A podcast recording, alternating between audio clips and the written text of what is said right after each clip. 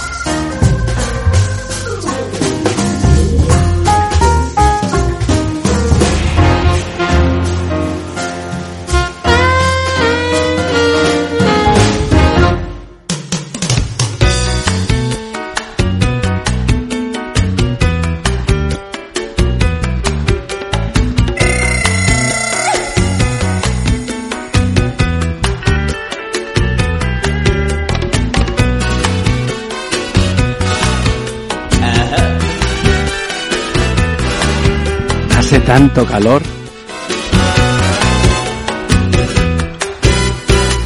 Hace tanta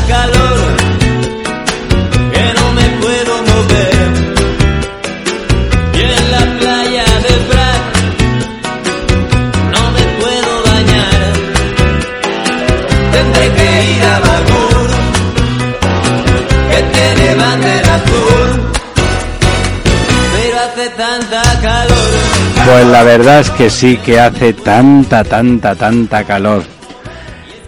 ¿Y usted se puede mover, don Ramón, con tanta calor? Yo resisto bien el calor. Yo también. Entre otras cosas, gracias al aire acondicionado. Eso es un sinvergüenza Yo me que lleva acuerdo manifestando durante años- meses y meses. En los años 60, en los años 50 y 60, uno preguntaba, ¿cuál es el cine más, más cerca con aire acondicionado, no? Y nos íbamos al cine eh, A pasar el días, fresco muchos días directamente, ¿no? fresco. Y la gente iba al corte inglés a pasar la mañana en el corte No, inglés. claro, sí, sí, que es verdad, sí, sí, sí. sí. Luego ya llegó esto del aire acondicionado doméstico, que no cabe duda de que ha sido un invento formidable. Bueno, claro. Bueno, mientras no ha llegado todavía nuestro don Lorenzo Dávila, pero como tenemos a nuestros primeros invitados en la mesa, pues los voy a presentar y vamos a hacer primero nuestra habitual media hora de comentario general sobre las cosas de este mundo y de este país en particular y después entraremos. Nuestros dos invitados son, empiezo por el Leña. menos habitual, que es don Juan Leña, Lea. Leña. Que Hay está- una errata. Hay una errata. Y don Juan Leña, Sí, que no sé si corresponde a su talante habitual, aunque siendo embajador y por lo tanto diplomático, se le supone que no. Ya sabe usted, don embajador, aquel chiste que decía que cuando que al igual que, que lo que se parecían las señoras y los embajadores, ¿no? Con diplomático, cuando dice que, que sí, eh, es quizás, cuando dice quizás es que no, cuando dice que no, es que no es un diplomático, ¿no? cuando dice que no es que no es un diplomático, pues por, por ahí lo mismo.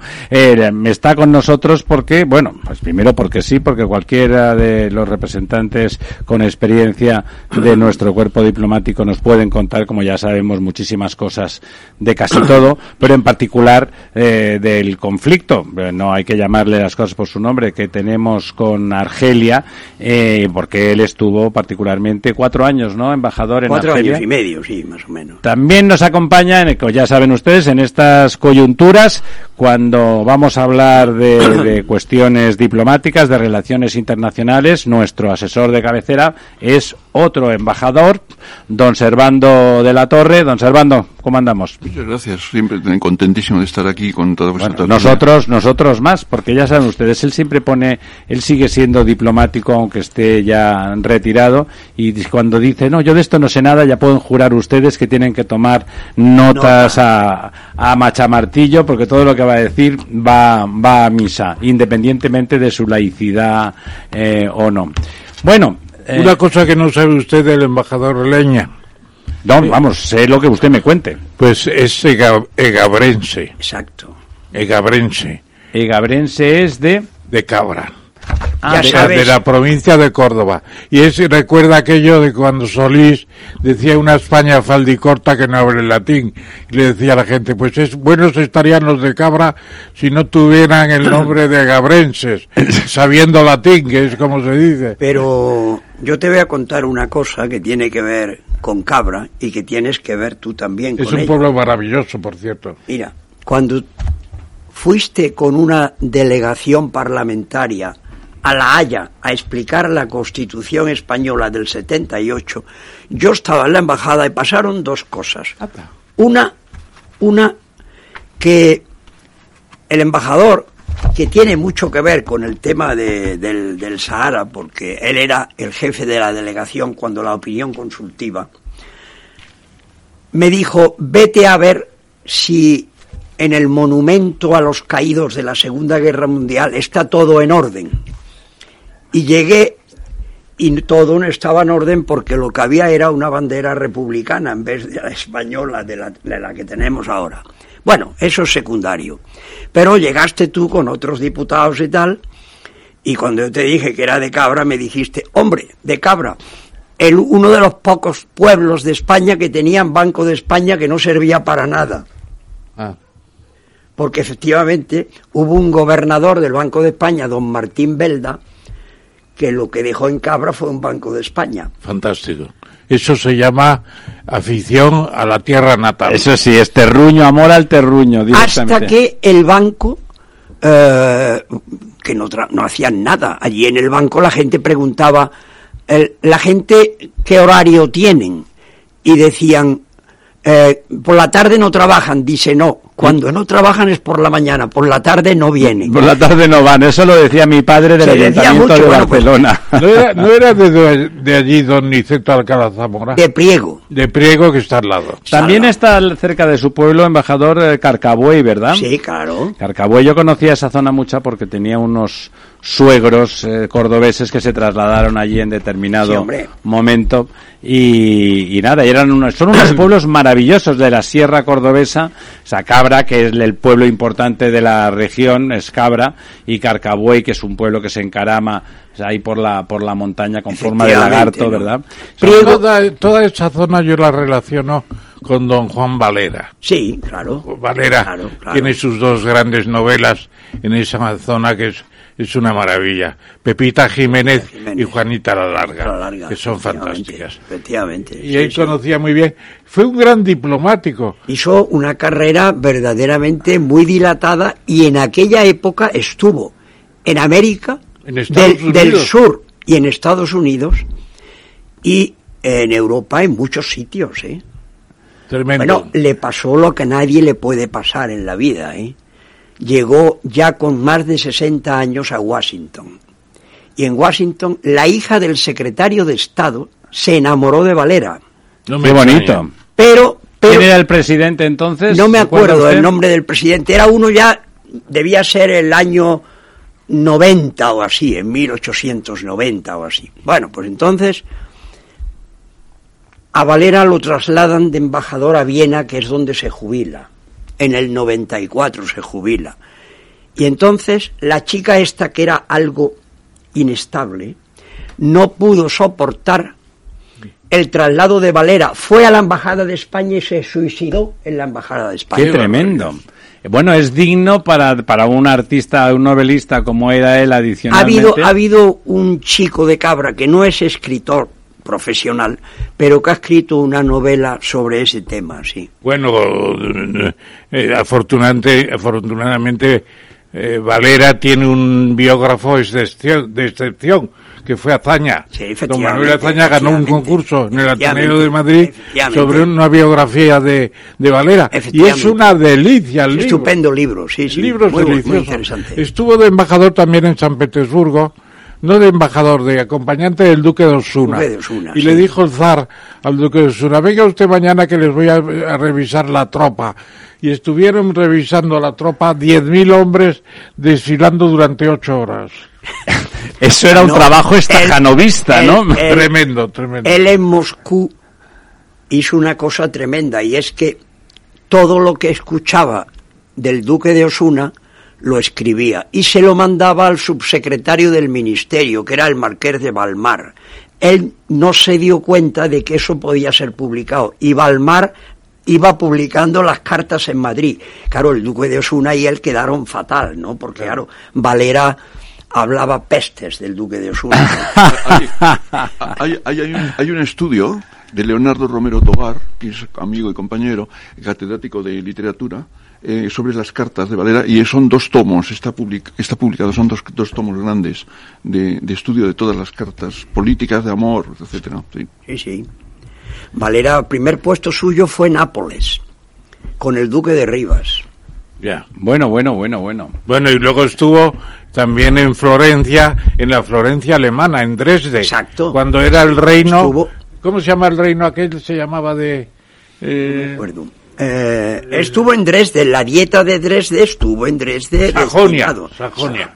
El reino de Sajonia. verdad que es la- una maravilla, una maravilla. Que luego fue bombardeada por los británicos y arrasaron una ciudad maravillosa. Está todo reconstruido, fantástico. Bueno, toda esa parte de Alemania está Toda. completamente reconstruida. no, tuvo ¿no? muchos puestos, verdaderamente, para como estaban las comunicaciones en la época, se movió una barbaridad.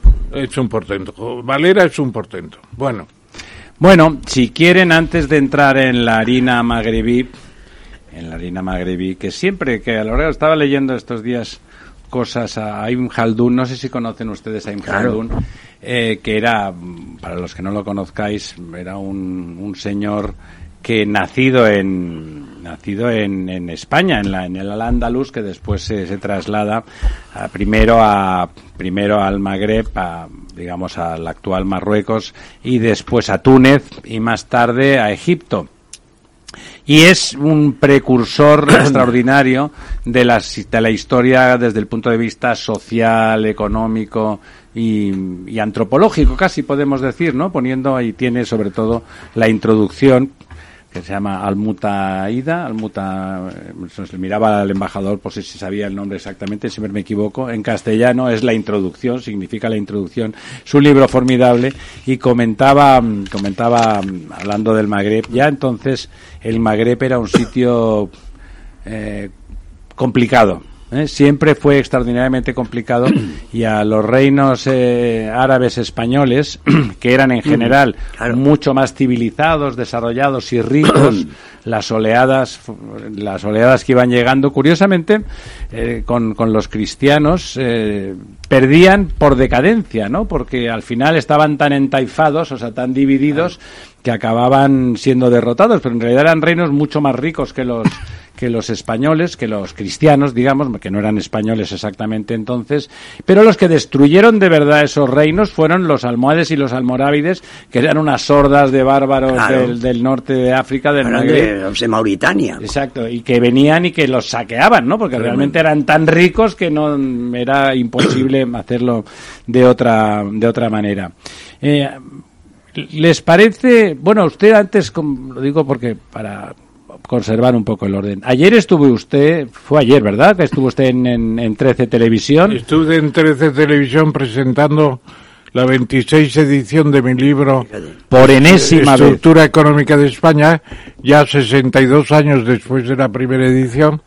Y la verdad es que estuvo muy, muy cordial el encuentro porque todos amigos de la COPE, de muchos años de colaboración con ellos, había estado unos días antes con Carlos Herrera en, En la COPE, de verdad. la en la mañana, en la mañana, y la verdad es que dimos un buen repaso al libro y les dije que había que hablar del libro porque si no, como decía, como decía Paco Umbral, si no se habla de mi libro, me marcho. No bueno, llegué a decirlo, amenazó, amenazó don Ramón, pero luego en realidad Sí, sí. se dedicó a dar clases magistrales de economía libro, del y me han llegado los ecos, me han llegado es que estuvo muy didáctico y que sabiendo tanto como sabe, pues la gente entendía todo y, y- y estuvieron, estuvo la gente muy atenta, o sea, realmente siguen escuchándole a usted cuando habla del Madrid, no, porque es merengue, pero cuando habla usted de economía realmente se le escucha. preguntaron muchas cosas. Por ejemplo, la fórmula de, de la energía.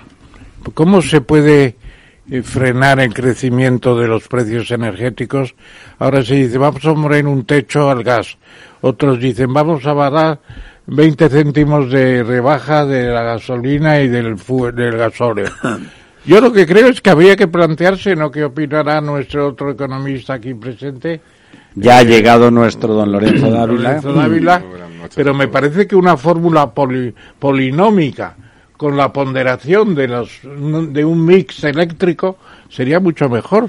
Meter los precios de lo que suministra más O sea, en estos hacer, un, hacer un precio real, quiere que es decir usted, sencillamente precio real. es sencillamente la eólica la fotovoltaica eh, No, la- pero ya sabe usted, don Ramón, que la fórmula actual obedece a la voluntad de primar es que- a las es que renovables. Uno, uno no se explica por qué es así. Tendría que ser una ponderación del mix. Recuerde usted, Y ahora tenemos Lo que ocurre que mucha sí. más energía fotovoltaica y eólica que, que del propio gas. don, ¿Qué pasa? don Ramón, le recuerdo una comida que tuvimos usted y yo con don Luis del Rivero, donde él nos explicó que realmente con la excusa de promocionar las renovables lo que lo que significaba esa fórmula era una manera de que las eh, eléctricas alemanas que sufrieron arbitrariamente como suele ocurrir en estos casos el cierre violento de, de sus de, sus nucleares por instigados por por los buenistas de los, Los verdes, verdes, claro. Y digo buenistas porque no se dieron cuenta que más allá de querer las renovables, que las queremos todos, las cosas hay que hacerlas en orden y concierto y para que no se arruinaran, porque además eran centrales con mucho recorrido todavía, no eran centrales al borde de su extinción natural y amortizada, sino que les quedaba mucha vida, para que consiguieran remontar económicamente, se puntó este invento que teóricamente es para promocionar las renovables, pero bueno, es para lo otro, porque lo que usted dice es de sentido común. Vamos a hacer una fórmula polinómica donde el precio quede compuesto proporcionalmente a la cantidad de energía de cada fuente que tal. Lo que dice usted es lo que haría cualquier ingeniero o economista en su sano juicio. Eh, y lo otro es que no, entonces nos dan muchas explicaciones, pero la de fondo, por lo cual Europa no no va a cambiar esa fórmula, es por eso otro. Y, por cierto, antes de que nos conteste Sí. don Lorenzo, Yolanda Díaz, es que la verdad es que es cómica la pobre mujer, decía hoy, créanme, créanme, está bajando, la energía está bajando, hoy ha subido 35 Ha subido, euros más por encima subido. de lo de ayer. Y ella estaba diciendo, créanme, está bajando. Es decir, créanme como si fuese la Virgen de Lourdes, porque, porque la verdad, la verdad es otra, ¿no?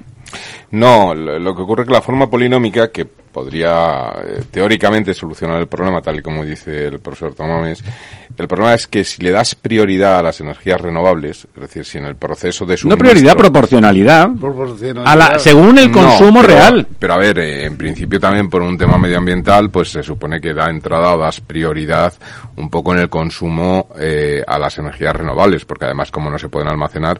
¿Y cuál es el precio de la energía eólica? Es que ese es el problema. Quiero decir, el coste marginal es prácticamente nulo, es prácticamente cero.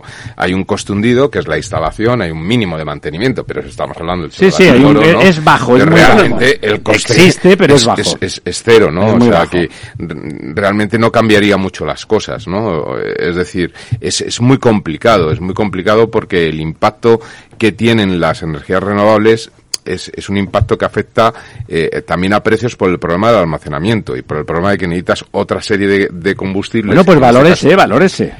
Claro, y además la don, don, don Lorenzo. Lorenzo, eh, ya se empieza a almacenar también energía.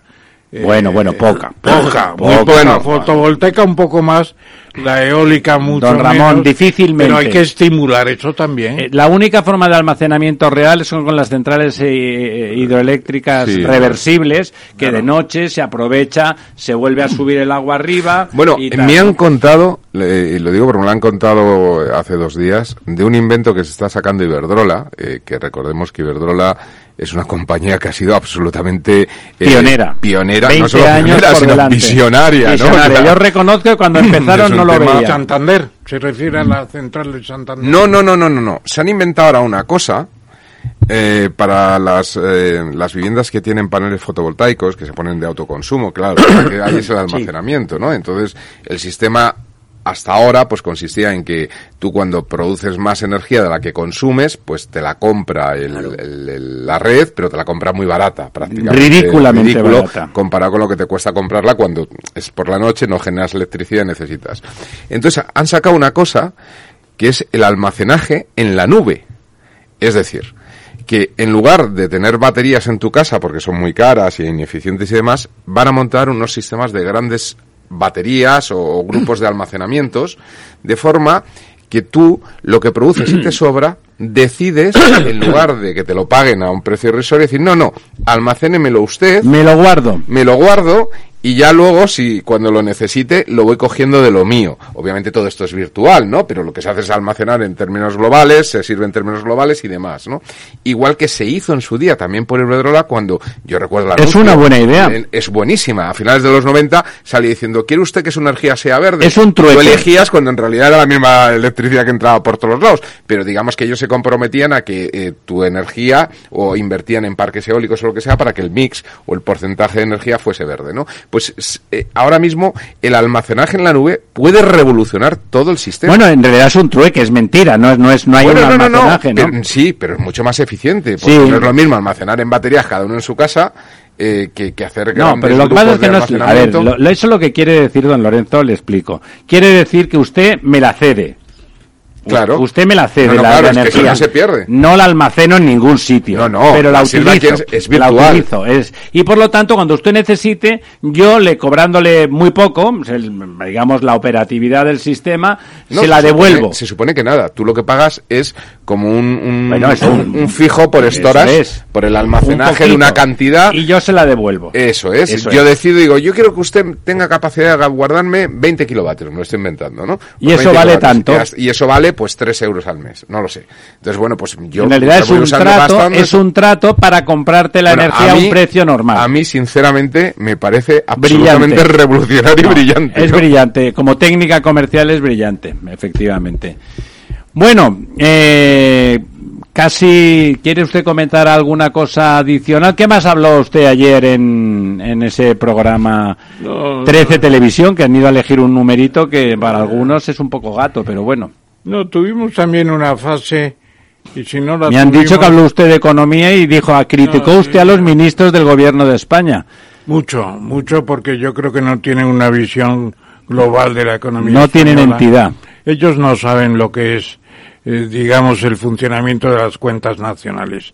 Y eso está muy bien explicado en el libro, con unos gráficos que espero que don Lorenzo pueda apreciar en el comentario que va a hacerme en expansión. Pues eh, están los gráficos de las cuentas nacionales, con el sector de empresas, con el sector de economías familiares, la administración pública y el resto del mundo. Y las comunicaciones entre esos cuatro sectores y uno más que es la formación bruta de capital, que ahí se ahorra para invertir. Bueno, pues eso no lo tienen en la cabeza ni los ministros, ni siquiera económicos. Hay que estudiar, don, don Ramón, hay que estudiar para es que eso. Hay que darse cuenta de lo que es eso, de lo que el funcionamiento de las cuentas nacionales. Luego cada cada eh, flujo entre esos agregados o sectores que he dicho es, por ejemplo, la balanza de pagos. Pues la balanza de pagos es la cuenta del sector resto del mundo. Claro, el sector de empresas es sencillamente el funcionamiento de la economía nacional, el sistema productivo. Y, y el sector internacional pues nos interesa mucho porque vemos si tenemos competitividad o no. Yo creo que por ahí vamos la cosa, ¿no? Por ahí va la cosa y yo creo que no hay una idea tampoco de lo que por ejemplo es el sector agrario. no tenemos una idea tampoco. Es impresionante, porque tiene la calidad de generar una industria agro, agroalimentaria, impresionante, de una calidad formidable.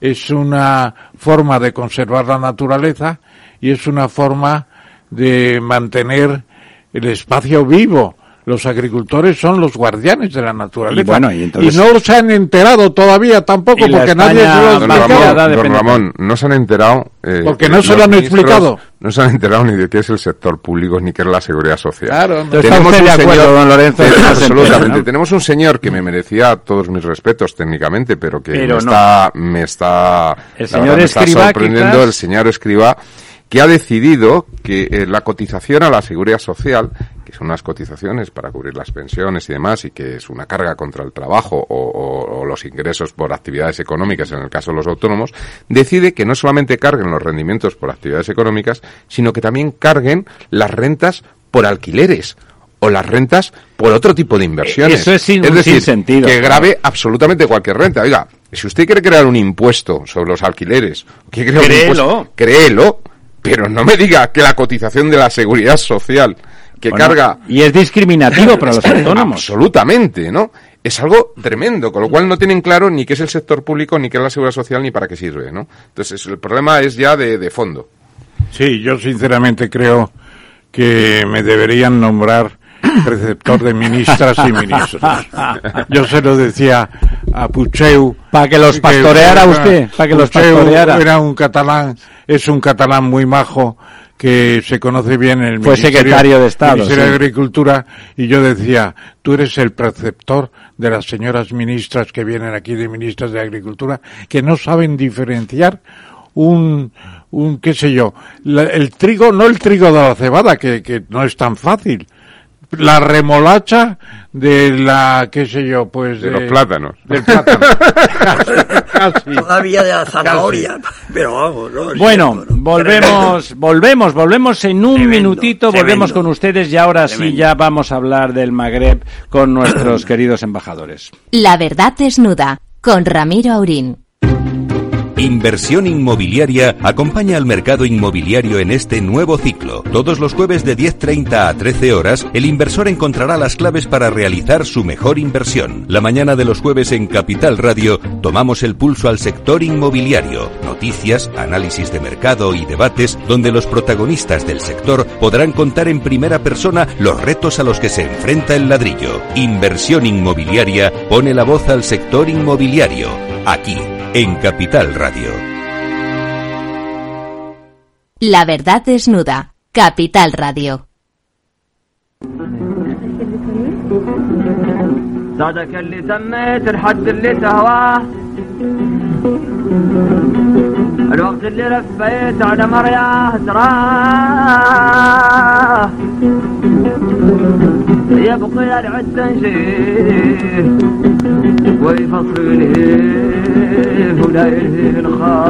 Bueno, oyen ustedes, oyen ustedes la, la, el fondo, el trasfondo andalusí de esa música saharaui que sonaba ahora.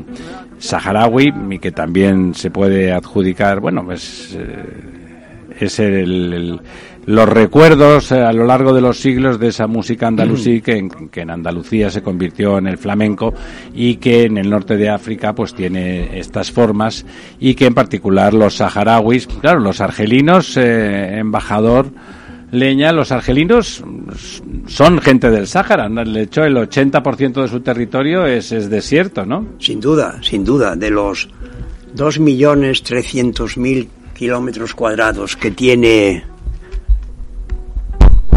Argelia, el grueso del país es el, Sahara, naturalmente, ¿no? Y por lo tanto son saharauis también ellos. Son saharauis, bueno, es, una población mezclada, ¿no? Hay bereberes. Hay bereberes, hay muchos bereberes. que, son, que son étnicamente distintos, ¿verdad? Étnicamente distintos y es frecuente que sean rubios, tengan los ojos azules. Realmente es un aporte muy distinto, ¿no? A la gente del sur, ¿no? Lógicamente, ¿no? Que son más morenos. Bueno, que dicen también que son vándalos, ¿no? Bueno, claro. Las tribus del norte de Europa. Las tribus del norte de Europa se proyectan. Bueno, invadieron, invadieron Túnez, la provincia África del Imperio Bizantino, la invadieron Y bueno, y estuvieron allí, luego los, los expulsaron en, uh, casi un siglo después, estuvieron 50 o Sí, pero 70 hubo años. un gran reino vándalo y hay que recordar que Andalucía era Andalucía, invadida por los vándalos. Bueno, no, por eso llegan a través del norte de África también y luego los expulsan, pero seguramente se quedan ahí en la zona bereber, porque la verdad es que ese color de pelo y ese y esos ojos no no corresponden a la zona de forma autóctona, ¿no? De hecho, los íberos, los vascos que son íberos, pues tienen ese RH negativo y son morenos, ¿no? Es otro tipo de de, de tal. Eh, De usted- en su experiencia, cuando usted fue embajador a- allí, Primero hablamos de sentimientos. El sentimiento hacia lo español había, había, ellos eran ex colonia francesa, lógicamente tienen una formación y ese discurso que se decía que a ellos les gustaba mucho hablar de le cadre de vie, ¿no? de le confort, ¿no? Pero y hablan francés. Pero había una relación, se sentían próximos de alguna forma a los españoles se o sentían muy próximos a España, ¿no? No hay que olvidar que la presencia española en el norte de África, de Libia a Marruecos, es muy anterior a la presencia francesa, Claro. ¿no? Cuando los franceses llegan en 1830, España ya había dejado de tener una presencia en el norte de África, en Argelia en concretamente. Orán había habido Por claro. supuesto, y hay vestigios muy importantes de ingeniería militar, etcétera, ¿no? Sin duda. Y después ha habido una presencia de trabajadores españoles en la época colonial francesa.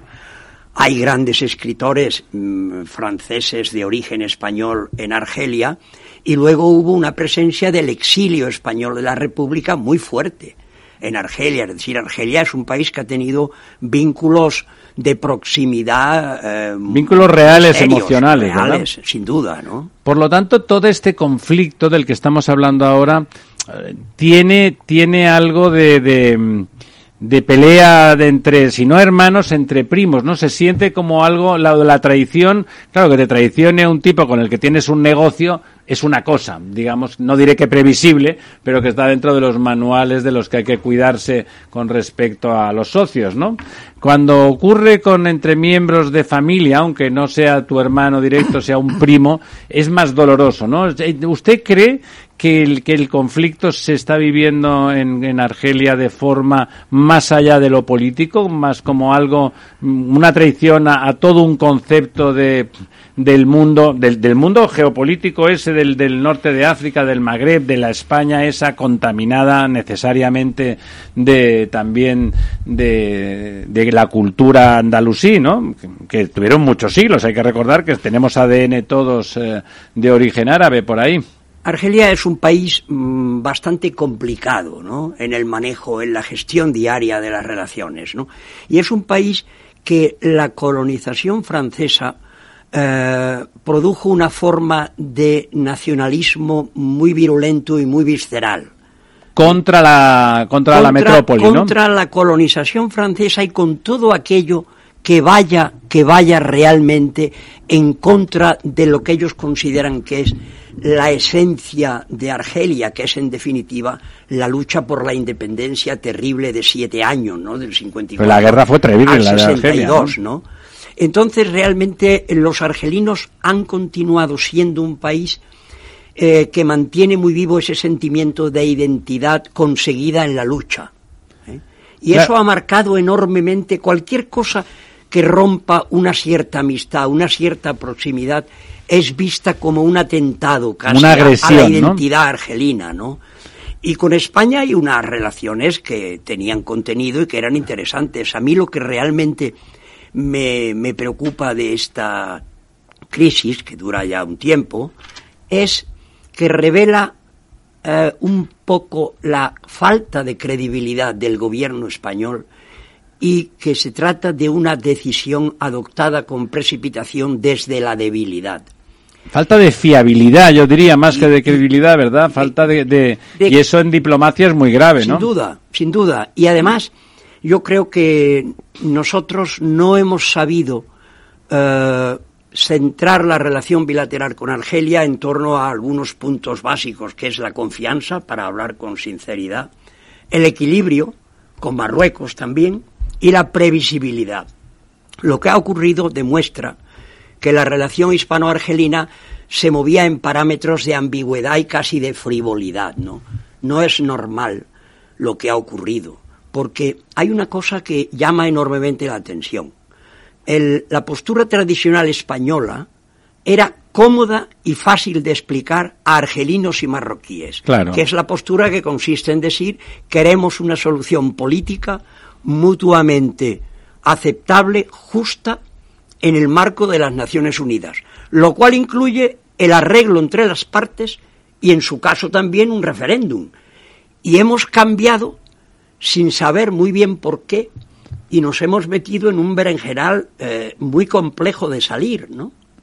¿Le parece a usted, usted está perfectamente al cabo de la calle de los comentarios que están llegando desde Argelia, las fuentes informativas primarias de toda la información de que ha habido chantaje desde el gobierno marroquí al, al español por motivos de índole personal y que después de hacer la, la- aquella operación con el señor Gali, eh, tampoco oculta y tampoco discreta que, que todo el mundo se enteró, evidentemente en esa, esa gestión molesta a alguien muy dispuesto a molestarse, como es Mohamed VI, tiene vocación de molestarse, y a continuación el cambio radical, sin explicarse, me comentaban alguien desde Moncloa, eh, que realmente ellos mismos quedaron sorprendidos, que el presidente les dijo montamos un viaje para mañana a Marruecos, o sea, realmente fue subrepticio e inmediato y la verdad es que es difícil pensar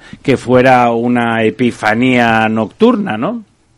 Yo no, no tengo elementos para decir que se puede tratar de un chantaje, no, no sé si en relación con las escuchas de Pegasus, no lo sé.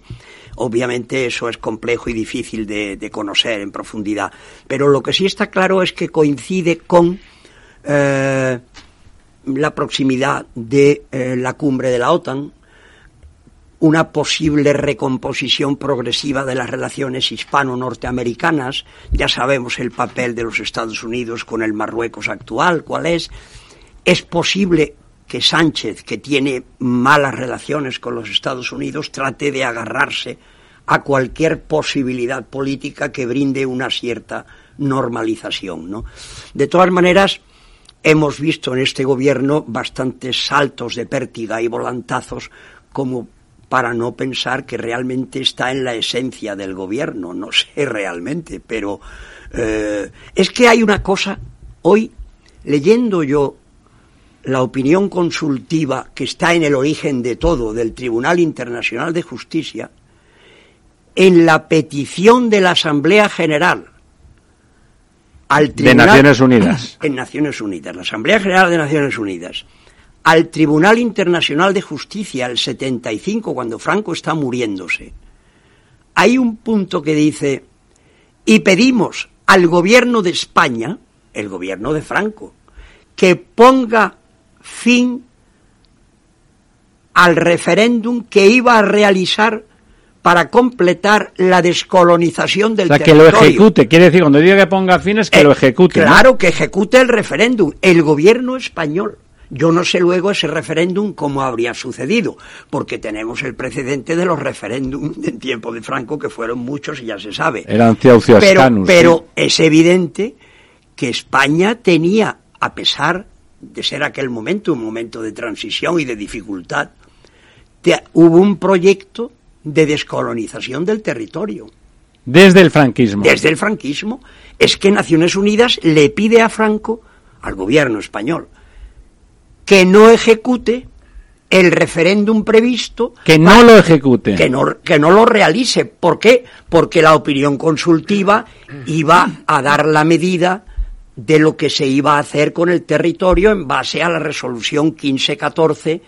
Eh, O sea, era un intento de que no fuera independiente el territorio no, saharaui. no, no, no necesariamente. El referéndum yo no sé qué habría en la mente de Franco.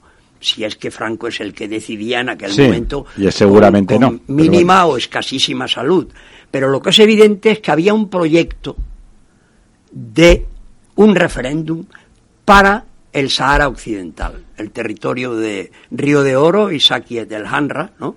Entonces Naciones Unidas le dice a España, como lo que vamos a preparar es una opinión consultiva a partir de la cual se va a decidir cómo se descoloniza el Sahara, no lleven ustedes a término la política que tienen en relación con el Sahara y suspendan el referéndum. Y efectivamente ese referéndum no se celebró.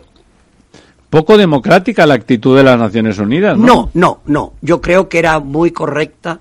¿Por qué, la- ¿Por qué le parece, embajador, que era mejor hacer eso? Me parece que era mejor porque en definitiva la opinión consultiva eh, llegaba detrás de un proceso de análisis de qué era el territorio, si era un territorio res nullius eh, y realmente qué vínculos jurídicos tenía Marruecos con el Sahara, qué vínculos jurídicos tenía Mauritania con el Sahara. Y naturalmente, a partir de ahí, la opinión consultiva concluye, ni Marruecos ni Mauritania tienen vínculos de soberanía con el territorio. Por tanto, dice la opinión consultiva, se puede pasar a ejercer el derecho de autodeterminación por parte de la población del territorio. Ese es el punto 62, 162, perdón, de la opinión consultiva. Se ha dicho que Marruecos, yo lo digo claramente y lo he dicho muchas veces, Marruecos actuó con una falta de lealtad absoluta Absoluta, claro. y con un sentido de la tergiversación de la historia y del derecho que verdaderamente no conoce límites. Bueno, para, vamos a ver, eh, embajador, con la venia, porque eh, yo me acuerdo muy bien el año 75 que estaba muriéndose Franco y salía Solís, que no sé si era de Cabra o no, pero decía Solís aquello, todo el mundo es bueno. y lo que quiso es eh, que la monarquía entrara eh, libre del peso del Sáhara español. Que empezó a llamarse Sáhara Occidental, pero era el Sáhara español. Sí, sí. Y entonces, efectivamente, luego la doctrina oficial de la ONU pasa a ser que hay que hacer un referéndum. Y se está haciendo durante años y años un censo que nunca llega a terminarse, que se ha quedado obsoleto, etcétera, etcétera, y a poblar el territorio del Sáhara sencillamente con marroquíes procedentes del norte de- del Sáhara. Y dándoles muchos favores, etcétera, para lo que están haciendo los chinos en el Xinjiang con los uigures, es decir, superar en población a los saharauis y ganar un referéndum cualquiera que sea. Bueno, yo lo que creo, perdona que con eso termino, con eso termino.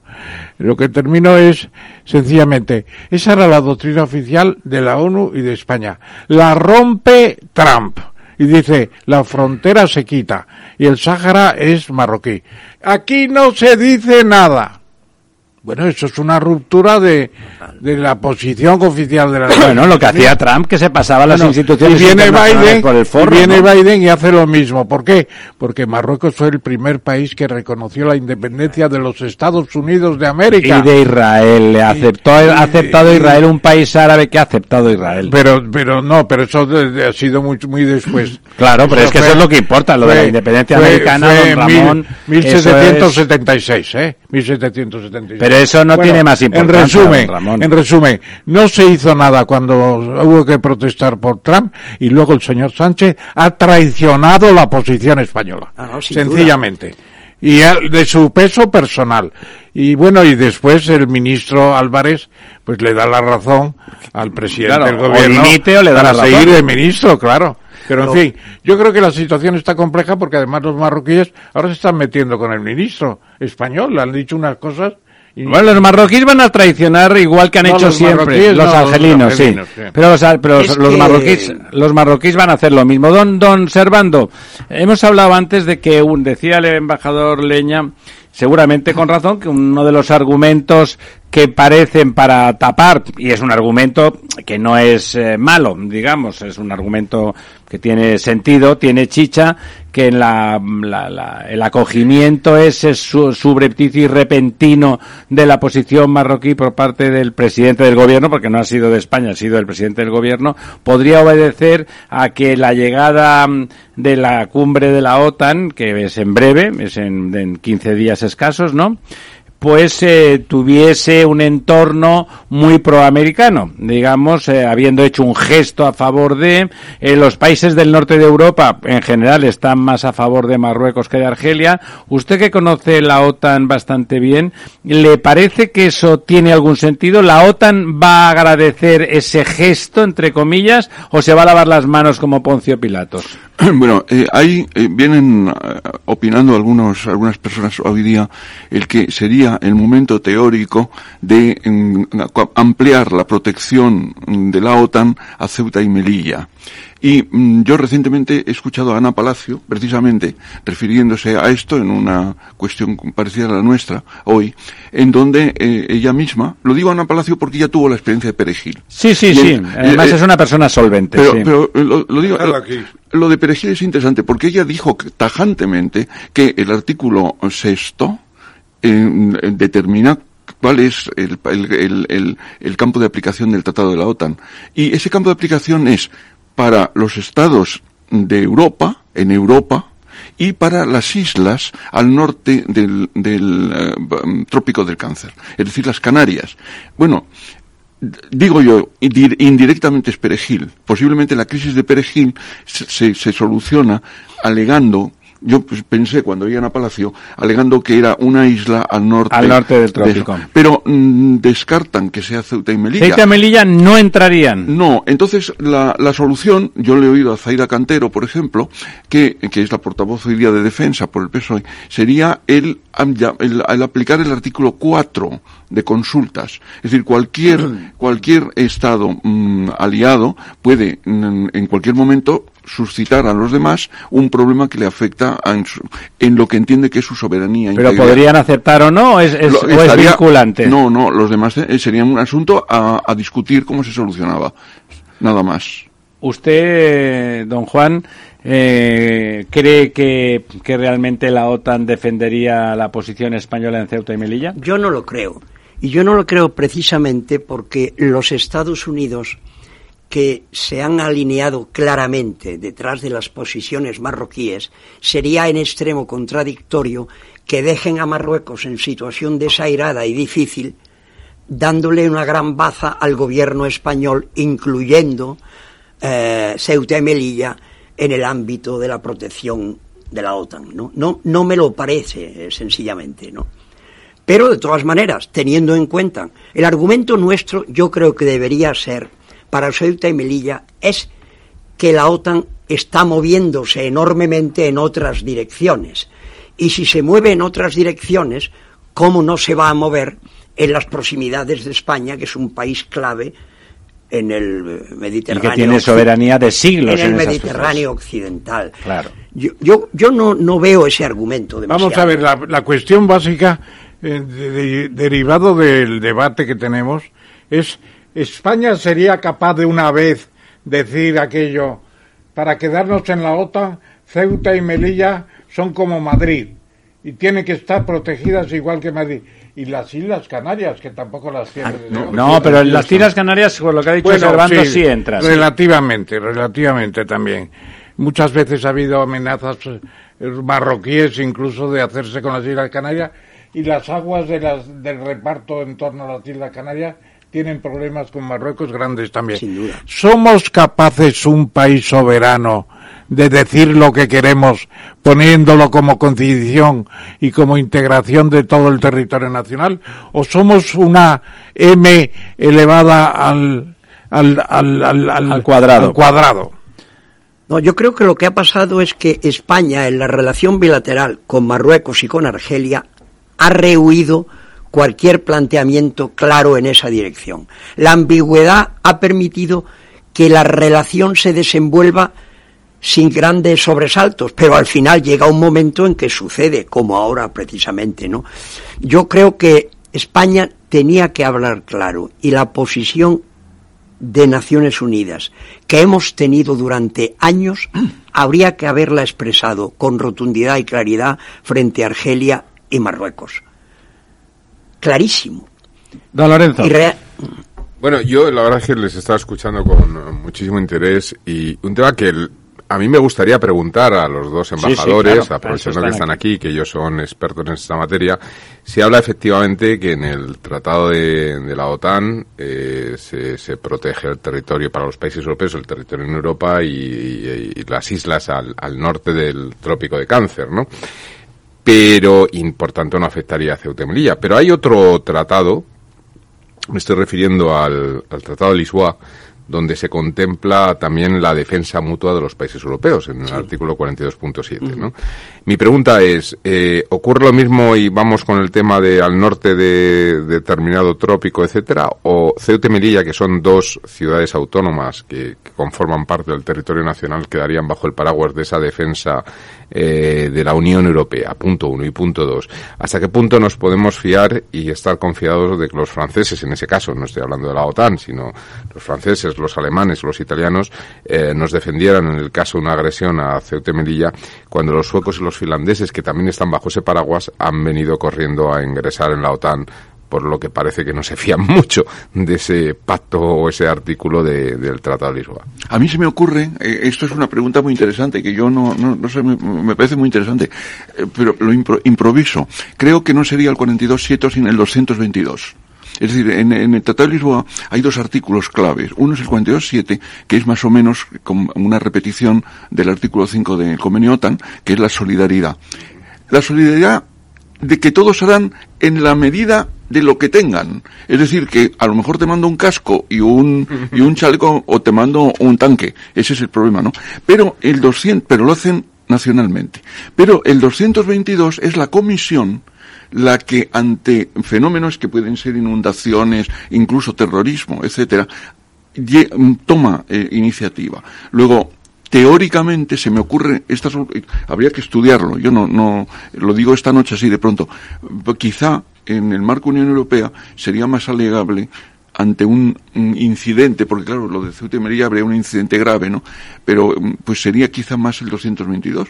Lo que pasa que lo, que lo puede hacer la Comisión. Es, es curioso porque cuando Francia pidió con, con los atentados, no, pi- no pidió el 222, porque quería que fueran las naciones, no la Comisión. En este caso sería al revés. No nos gustaría, no sé si funcionaría con las naciones, pero puede funcionar con la Comisión. ¿Cuál es su bueno, opinión, don Juan?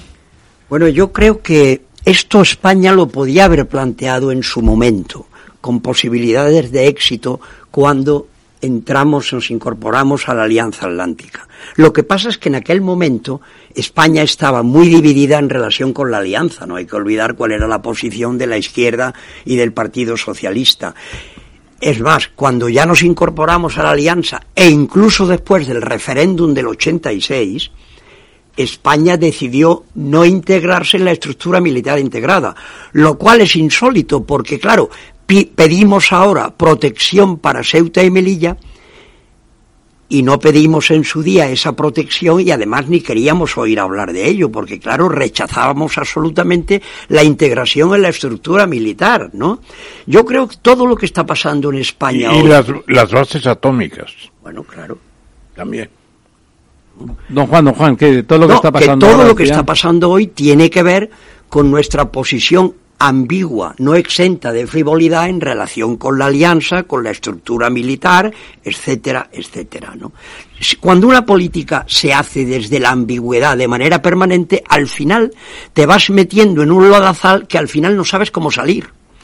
Ha dicho usted antes, ha comentado, bueno, la que el, punto clave es la toma de posición definitiva de Estados Unidos eh, a favor de Marruecos y co- considerarlo el aliado estratégico de la zona. ¿No le parece que evidentemente la composición, el gobierno y determinado discurso que empieza un poco con Zapatero y con aquel no levantarse delante de- de- del ejército americano y después o de la bandera americana y bueno después el gobierno actual no que tiene que tiene mm, antiamericanos declarados. No es no es una opinión no es algo opinable es algo que, que está constatado y que está en sus papeles. No le parece que hay un momento en que el Pentágono porque estas cosas siempre pasan por el Pentágono decide que realmente España no es fiable en ese sentido Es posible que lo piensen.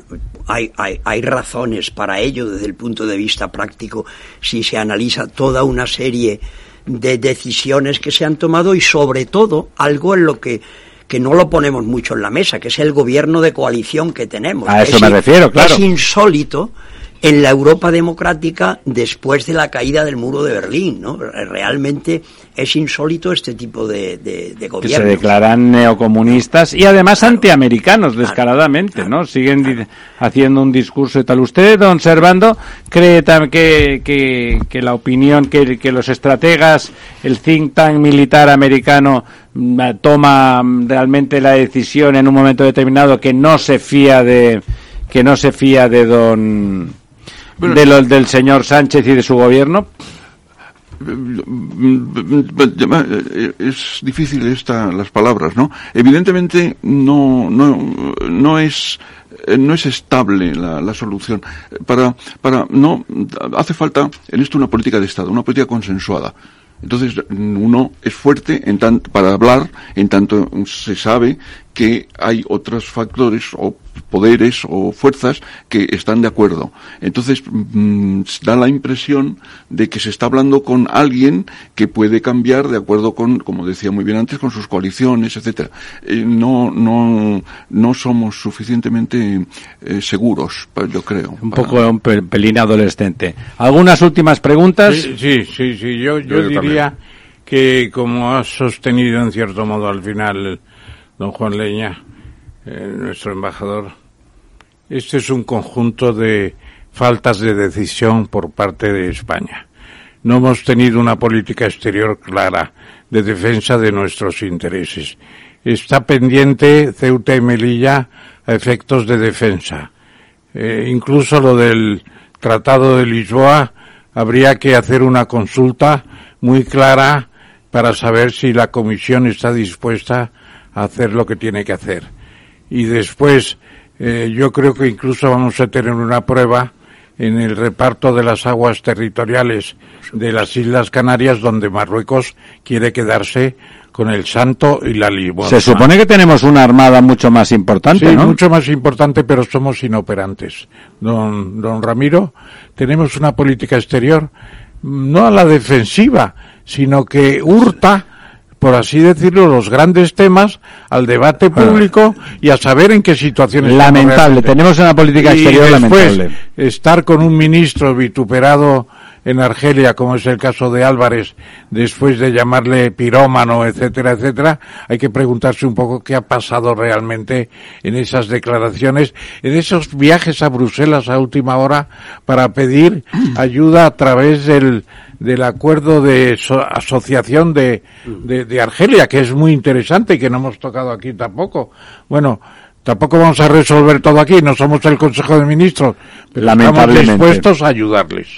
¿Decía usted algo, Servando? Sí, eh, es que recientemente en, en un think tank, eh, un, uno de nuestros últimos embajadores en, en Marruecos, eh, que eso ha sido hace unos días, él es, mantenía... ¿No será Dezcayar? Bueno, no, no era descallar. Vamos a. Es, Déjalo en la. Es, no, sí. es, no, es, no es descallar, eso no es. Pero él mantenía que él, en base a la Constitución, artículo 97, que dice, el gobierno dirige la política interior y exterior. Bueno, entonces la carta es lo que él mantenía en este think tank, que era un poco reducido, en el que creo el think tank que estaba en ese momento presidido por el señor Maura, que es el responsable de exteriores en un momento de Ciudadanos, ahora está en el Partido Popular. Según eso, la carta del presidente podría, mmm, por un, un, gobierno que le suceda, podría mmm, decir que no vale y se podría retroceder a la posición anterior. En cuanto que es una interpretación que daba él y por eso no voy a decir para salvar el ah, sí. pero que sin embargo a mí me ha parecido eh, yo como oyente de la radio esta y otras muchas más y de la televisión que eh, precisamente Feijó mm, habría empezado a mover eso ante el primer ministro marroquí al que estuvo visitando diciendo que otro gobierno haría otra cosa. Bueno sería cómo pues alegando que la carta esta famosa, que no conocemos tampoco demasiado, porque no ha sido publicada en el boletín oficial, etcétera, pues este artículo 95, el gobierno dirige la política exterior. Dice el gobierno, no el presidente del gobierno. Lo que pasa es que en el artículo 98 dice el presidente dirige, dirige la acción del gobierno. Bueno, estos son sutilezas. Don Lorenzo. Bueno, a mí es que la verdad no, no me gustaría dejar escapar a los dos embajadores, al lujo de tener dos embajadores aquí en la, en la mesa esta noche, para Volverán, preguntarles por algo que, bueno, en 10 días, eh, o 9, ¿no? 9 o 10 días vamos a tener una cumbre de, de la OTAN en Madrid, eh, que inicialmente, eh, pues, eh, parecía iba a ser una cumbre de lo más anodino, eh, de simplemente de compromiso, pero de repente hace eh, algo más de 100 días pues ocurre algo que lleva a que, bueno, pues hay un protagonismo especial en esta cumbre porque dos países eh, han roto un status quo existente después de la Segunda Guerra Mundial, que es la neutralidad aparente de, de Suecia y, y Finlandia, y por otra parte porque estamos en guerra, ¿no? Es decir, Europa está en guerra, el, el que ha venido siendo el, el heredero del que ha venido siendo el enemigo tradicional de la OTAN, pues, pues está en guerra, en conflicto, ha invadido un país en Europa, un país que, que, que, bueno, pues que ha solicitado su ingreso en la Unión Europea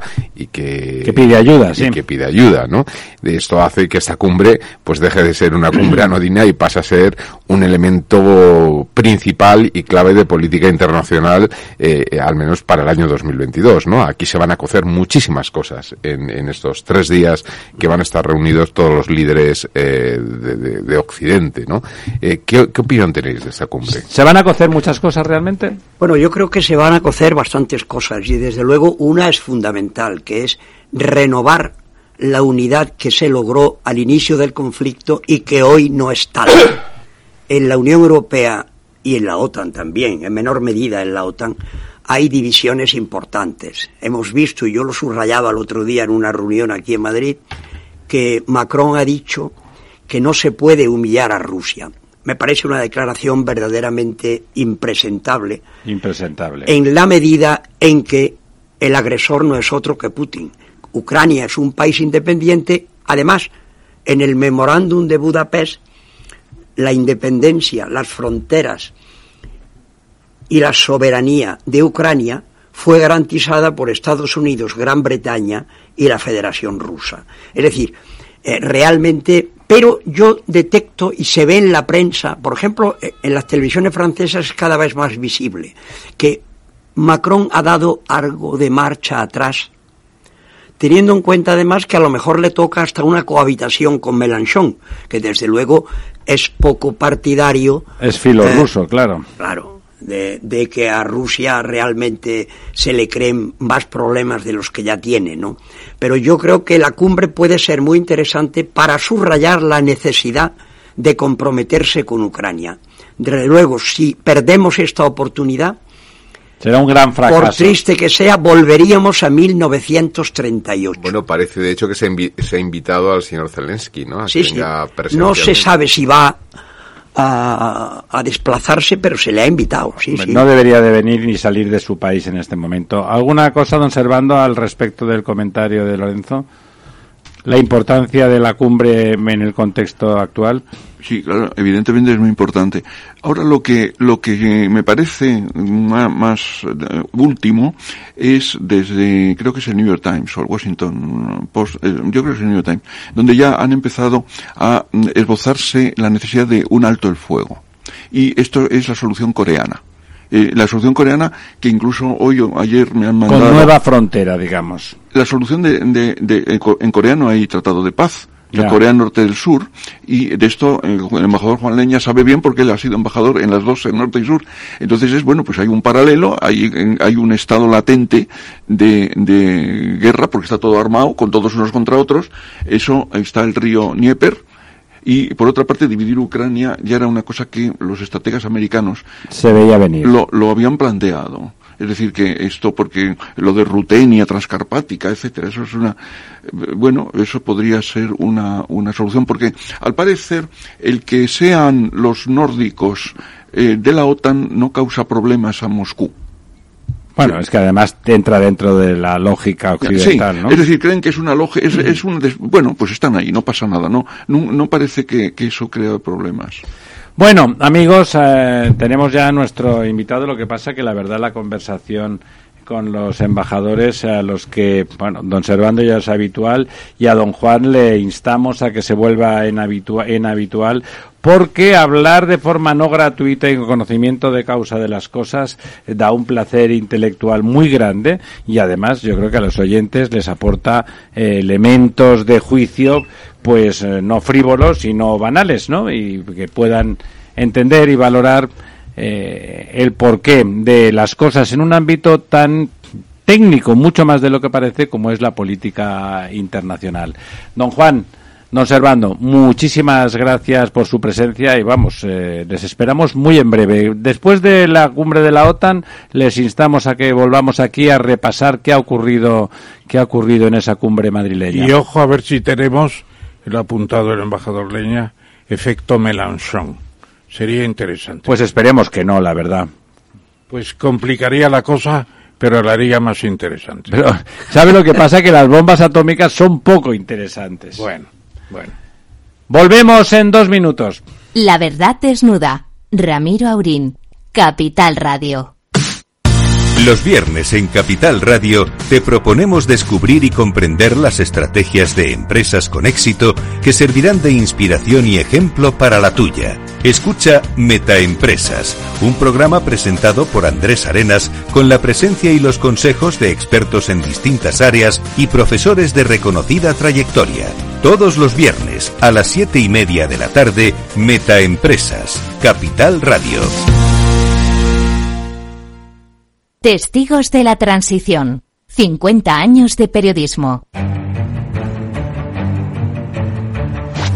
El automóvil por donde pasaba cada día don Luis Carrero Blanco voló por los aires. Españoles, Franco ha muerto. ¡Viva el rey! ¡Viva la Constitución! El Partido Comunista de España ha quedado legalizado. Puedo prometer y prometo cumplir fielmente las obligaciones del cargo de presidente del gobierno y hacer cumplir las leyes fundamentales del reino. ¡Y este todo el mundo! ¡Y esto!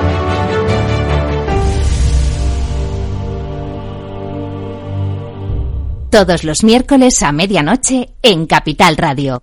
Un encuentro con los periodistas que vivieron la historia en primera persona. Esto te estás perdiendo si no escuchas a Rocío Arbiza en Mercado Abierto. Antonio Peñalver, consejero delegado de Sopra Esteria en España. Nuestros jóvenes pues prefieren estudiar otras cosas que, ingenierías, a pesar de que en un futuro cercano o inmediato pues tendrían muchísimas mejores previsiones de, trabajo real que con otras profesiones. Entonces hay una, hay, una acción de divulgación y de culturización y intentar pues atraer a estos jóvenes en edades tempranas antes de que decidan que ya no les gustan las matemáticas, que quizá es a los 12, 13 años y, y es aquí donde creo que hay que hacer el esfuerzo para que no lo descarten ya en edades muy tempranas. Mercado Abierto con Rocío Arbiza.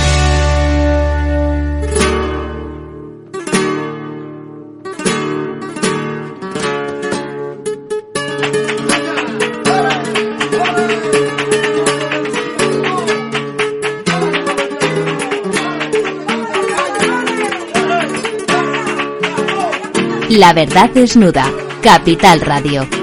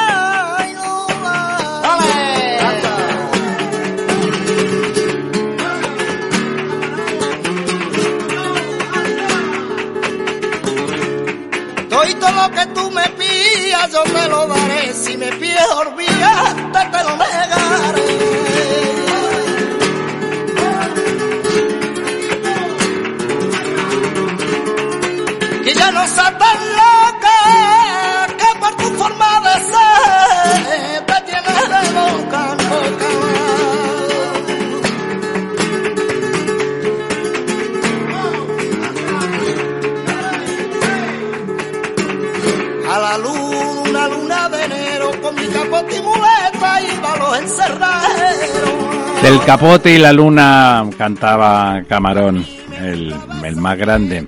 Bueno, y eso viene al hilo, no necesariamente, pero el flamenco y los toros caminan juntos, por lo menos para muchos. No sé si para nuestro nuestro invitado de ahora mismo, don Andrés Amoros. eh, Sí, buenas noches. Bueno, a mí es que lo que más me gusta es la música, eh, mucho más que los toros y que la literatura. Mucha más que los Mucho toros. más, sí, sí, claro, hombre, claro. ¿Y No- no qué le qué- parece Camarón?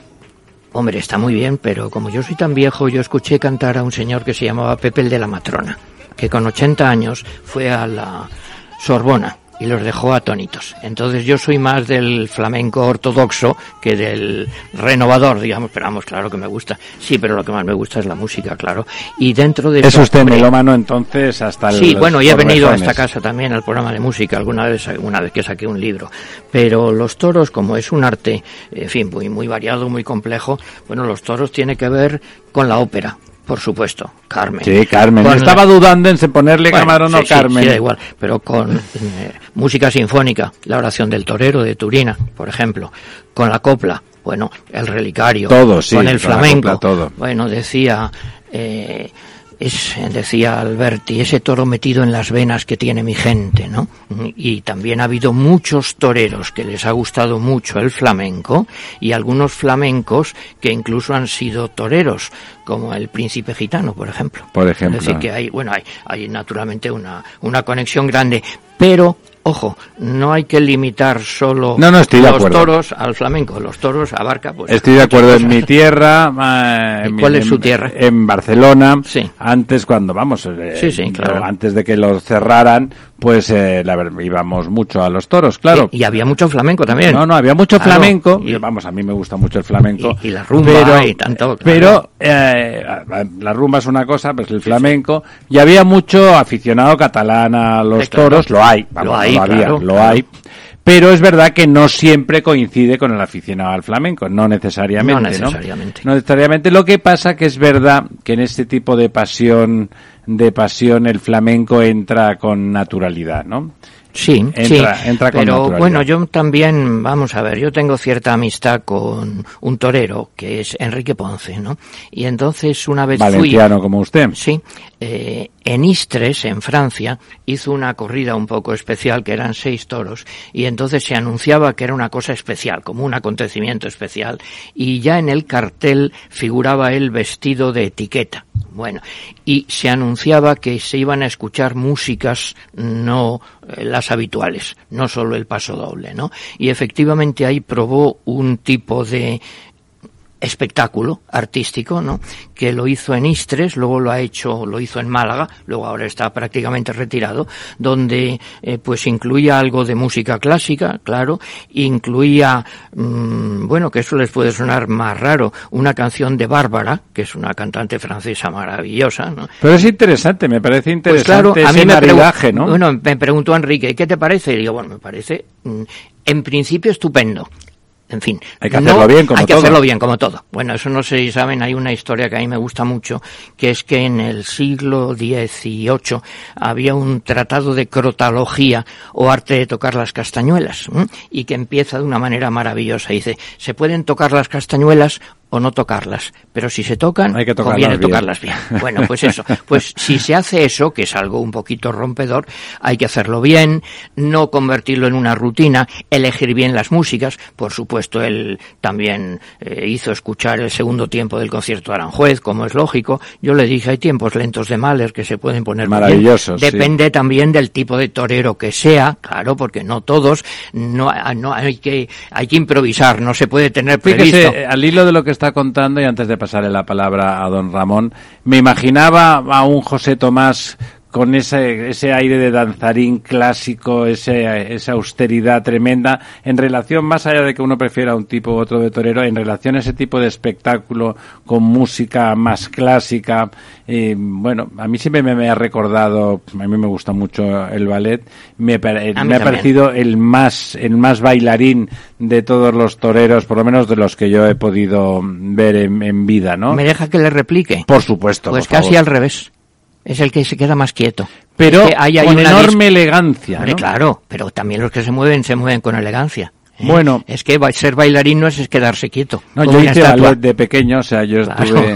Sí, es- pero, ¿me entiendes? Es que... mm, ¿Sabe lo que pasa? Que el tempo del, del torero es verdad que es el que permanece más quieto, pero es esa lentitud, esa- ese congelar el tiempo, está de acuerdo conmigo en que sí, lo que hace Tomás es congela el, el instante, hace que se alargue el tiempo en un momento determinado, parece casi la teoría de la relatividad aquello. No.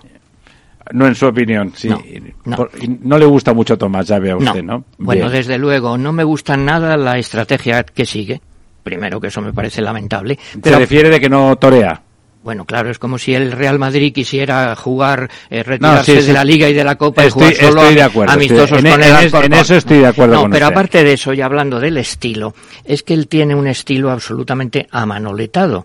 Y mire, eso es un estilo vertical, basado en la quietud, en dejar pasar al toro, en el estatismo. Y Sí, hay sí, sí, es otro cierto, tipo, hay otro tipo de toreo, yo me acuerdo estando con Morante, eh, no hace También mucho me gusta en la radio, Morante, pues claro, sí. pero que es otro estilo. Es otro Se le ocurrió sí. una cosa, porque también, hombre, Morante, que es muy listo, pero supongo que no domina el lenguaje No. como un académico, digamos. Bueno, entonces, eh, hablando con él en, en Es Radio, dijo Morante, bueno, es que lo que hace José Tomás no es torear.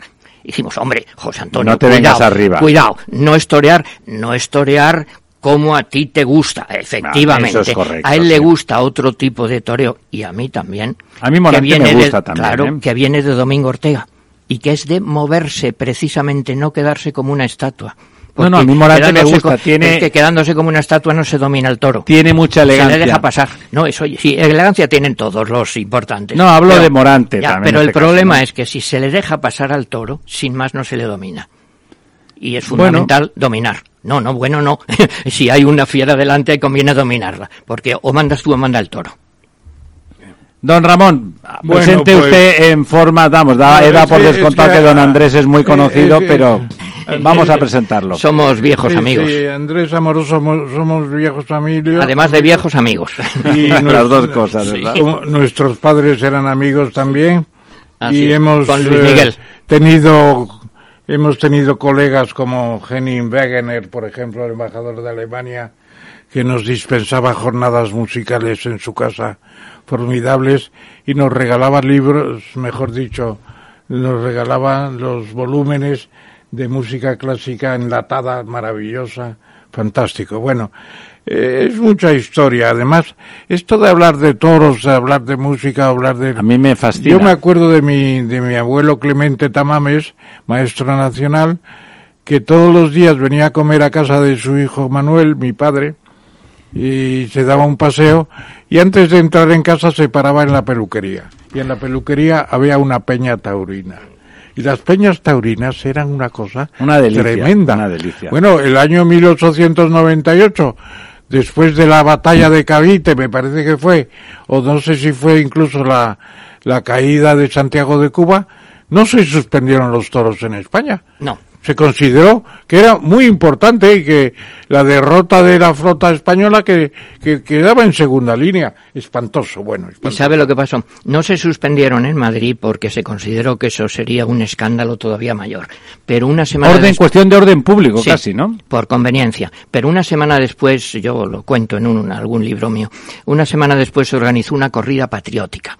Y en esa corrida patriótica hubo unos brindis maravillosos, ¿no? Eh, yo los tengo recogidos. Sí, Bueno, después uno, de la brindo por el toro, que sea no sé qué, y no quisiera más, sino que esos yanquis fueran ese toro y no sé qué. En fin, una exaltación Bueno. patriótica. Andrés Amorós lo, lo es todo prácticamente, lo están ustedes viendo. Viejo, viejo. Ensayista, crítico literario, Premio Nacional Bueno, de Ensayo, de la crítica, de un premio que siempre me, me resuena especialmente, el Fastenrat Sí. de la Real Academia muy Española. bonito. Ese le da envidia, ¿eh, don Ramón? Es el que me da envidia, a ver si lo consigo un día. Y luego, muy estudioso del premio José María Cos- de Cosío. Bueno. Cosío es el- la enciclopedia de La enciclopedia, la Sí. enciclopedia Es precisamente. Yo lo tengo en la Yo edición también mínima. la tengo. Y fantástico, bueno. Y luego, pues, eh, nos, nos, nos, nos lleva por el camino de qué está pasando en el planeta, el planeta de los toros, naturalmente, eh, y esa meditación larga que hace, pues nos llevó a, a convocarte, querido Andrés, Querido Ramón, en esta bueno. mesa redonda. No, pero es un tema y- un poquito y más preguntarte, complicado. Y preguntarte una cosa. Después de, de la tabla de corridas que ha habido en las ferias, en la feria de San Isidro, ha sido impresionante. Todos los días los periódicos con la tabla. 30 espectáculos, me parece una cosa formidable. Muchos llenos, además. Ha habido 11. algunos llenos importantes también. Y el Esta- 90% de todas las tardes han sido seguidas, sin una sola parada, 11 tardes en Sevilla y 29 Seguidas, siete, 11 días seguidos. en Sevilla y 29 en Madrid. Es decir, que yo he estado, mira, yo me encontré con Antonio Miura, que es amigo mío, me dice, ¿y tú no te atoras con eso? 40 Yo no. días a tirón. Sí, Bueno, claro. la, la pregunta es, ¿estamos, como dicen algunos, ante, ante, ante la decadencia de los toros y es una fiesta nacional a ir estirpando? Empezó por Canarias, siguió por Cataluña, eh, no sé si en Galicia están en tres cuartos de lo mismo. Y en México, la noticia es de ayer, me parece, la Plaza del Toreo, que es la más grande del mundo, 42.000 plazas, pues resulta que la cierran y es posible que no la quieran volver a abrir. Sería un disparate, 42.000. La Monumental de Madrid son 26.000 para que haya una comparación. Bueno, la pregunta es, ¿estamos en decadencia o estas ferias, incluyendo... ¿O es un eh, ataque cultural muy específico? eh, sí, Bueno, o estamos ante un ataque cultural o una decadencia de una fiesta que era de la España agraria, de la España de- del, del atormentado mundo del romancero gitano incluso, etcétera. Sí, pero decadencia es cuando no hay público, y público hay. O, o hay un ataque sistemático y la fiesta puede seguir viviendo tranqui- Sí. no tranquilamente, con espasmos y con problemas.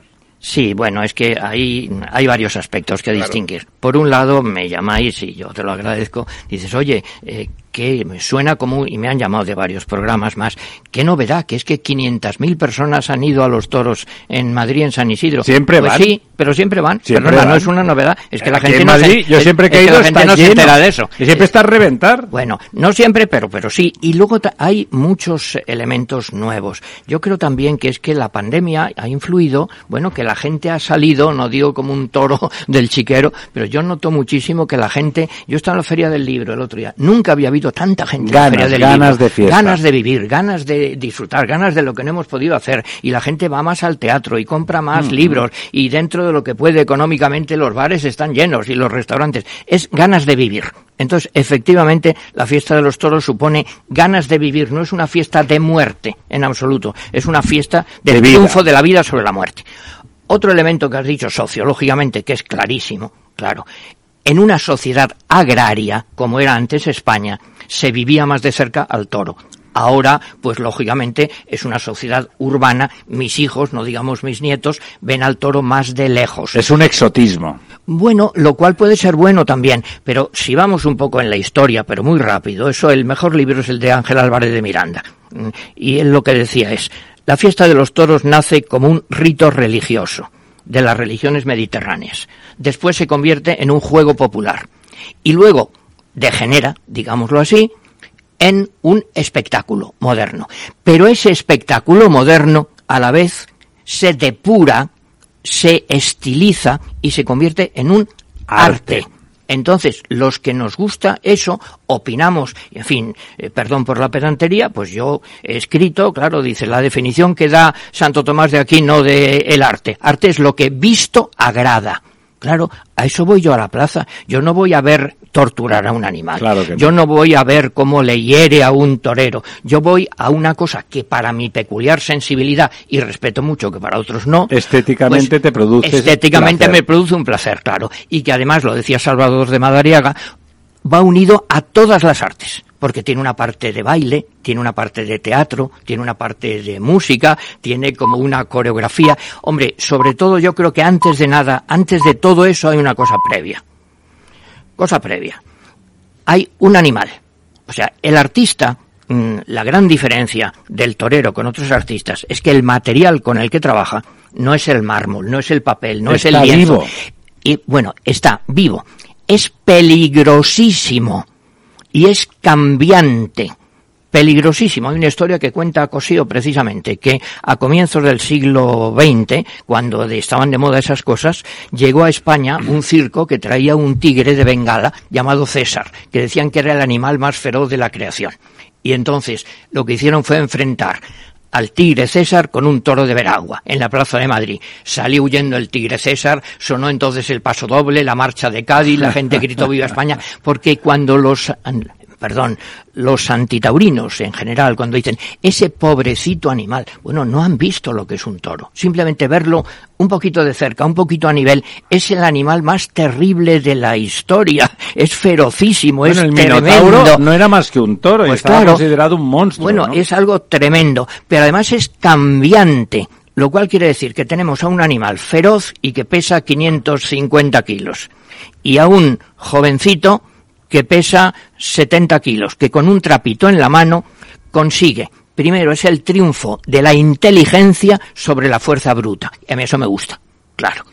Y además de eso, creando belleza, con una estética para que exista también una comunión general, porque es un espectáculo en vivo. A mí me gusta mucho, claro, la música.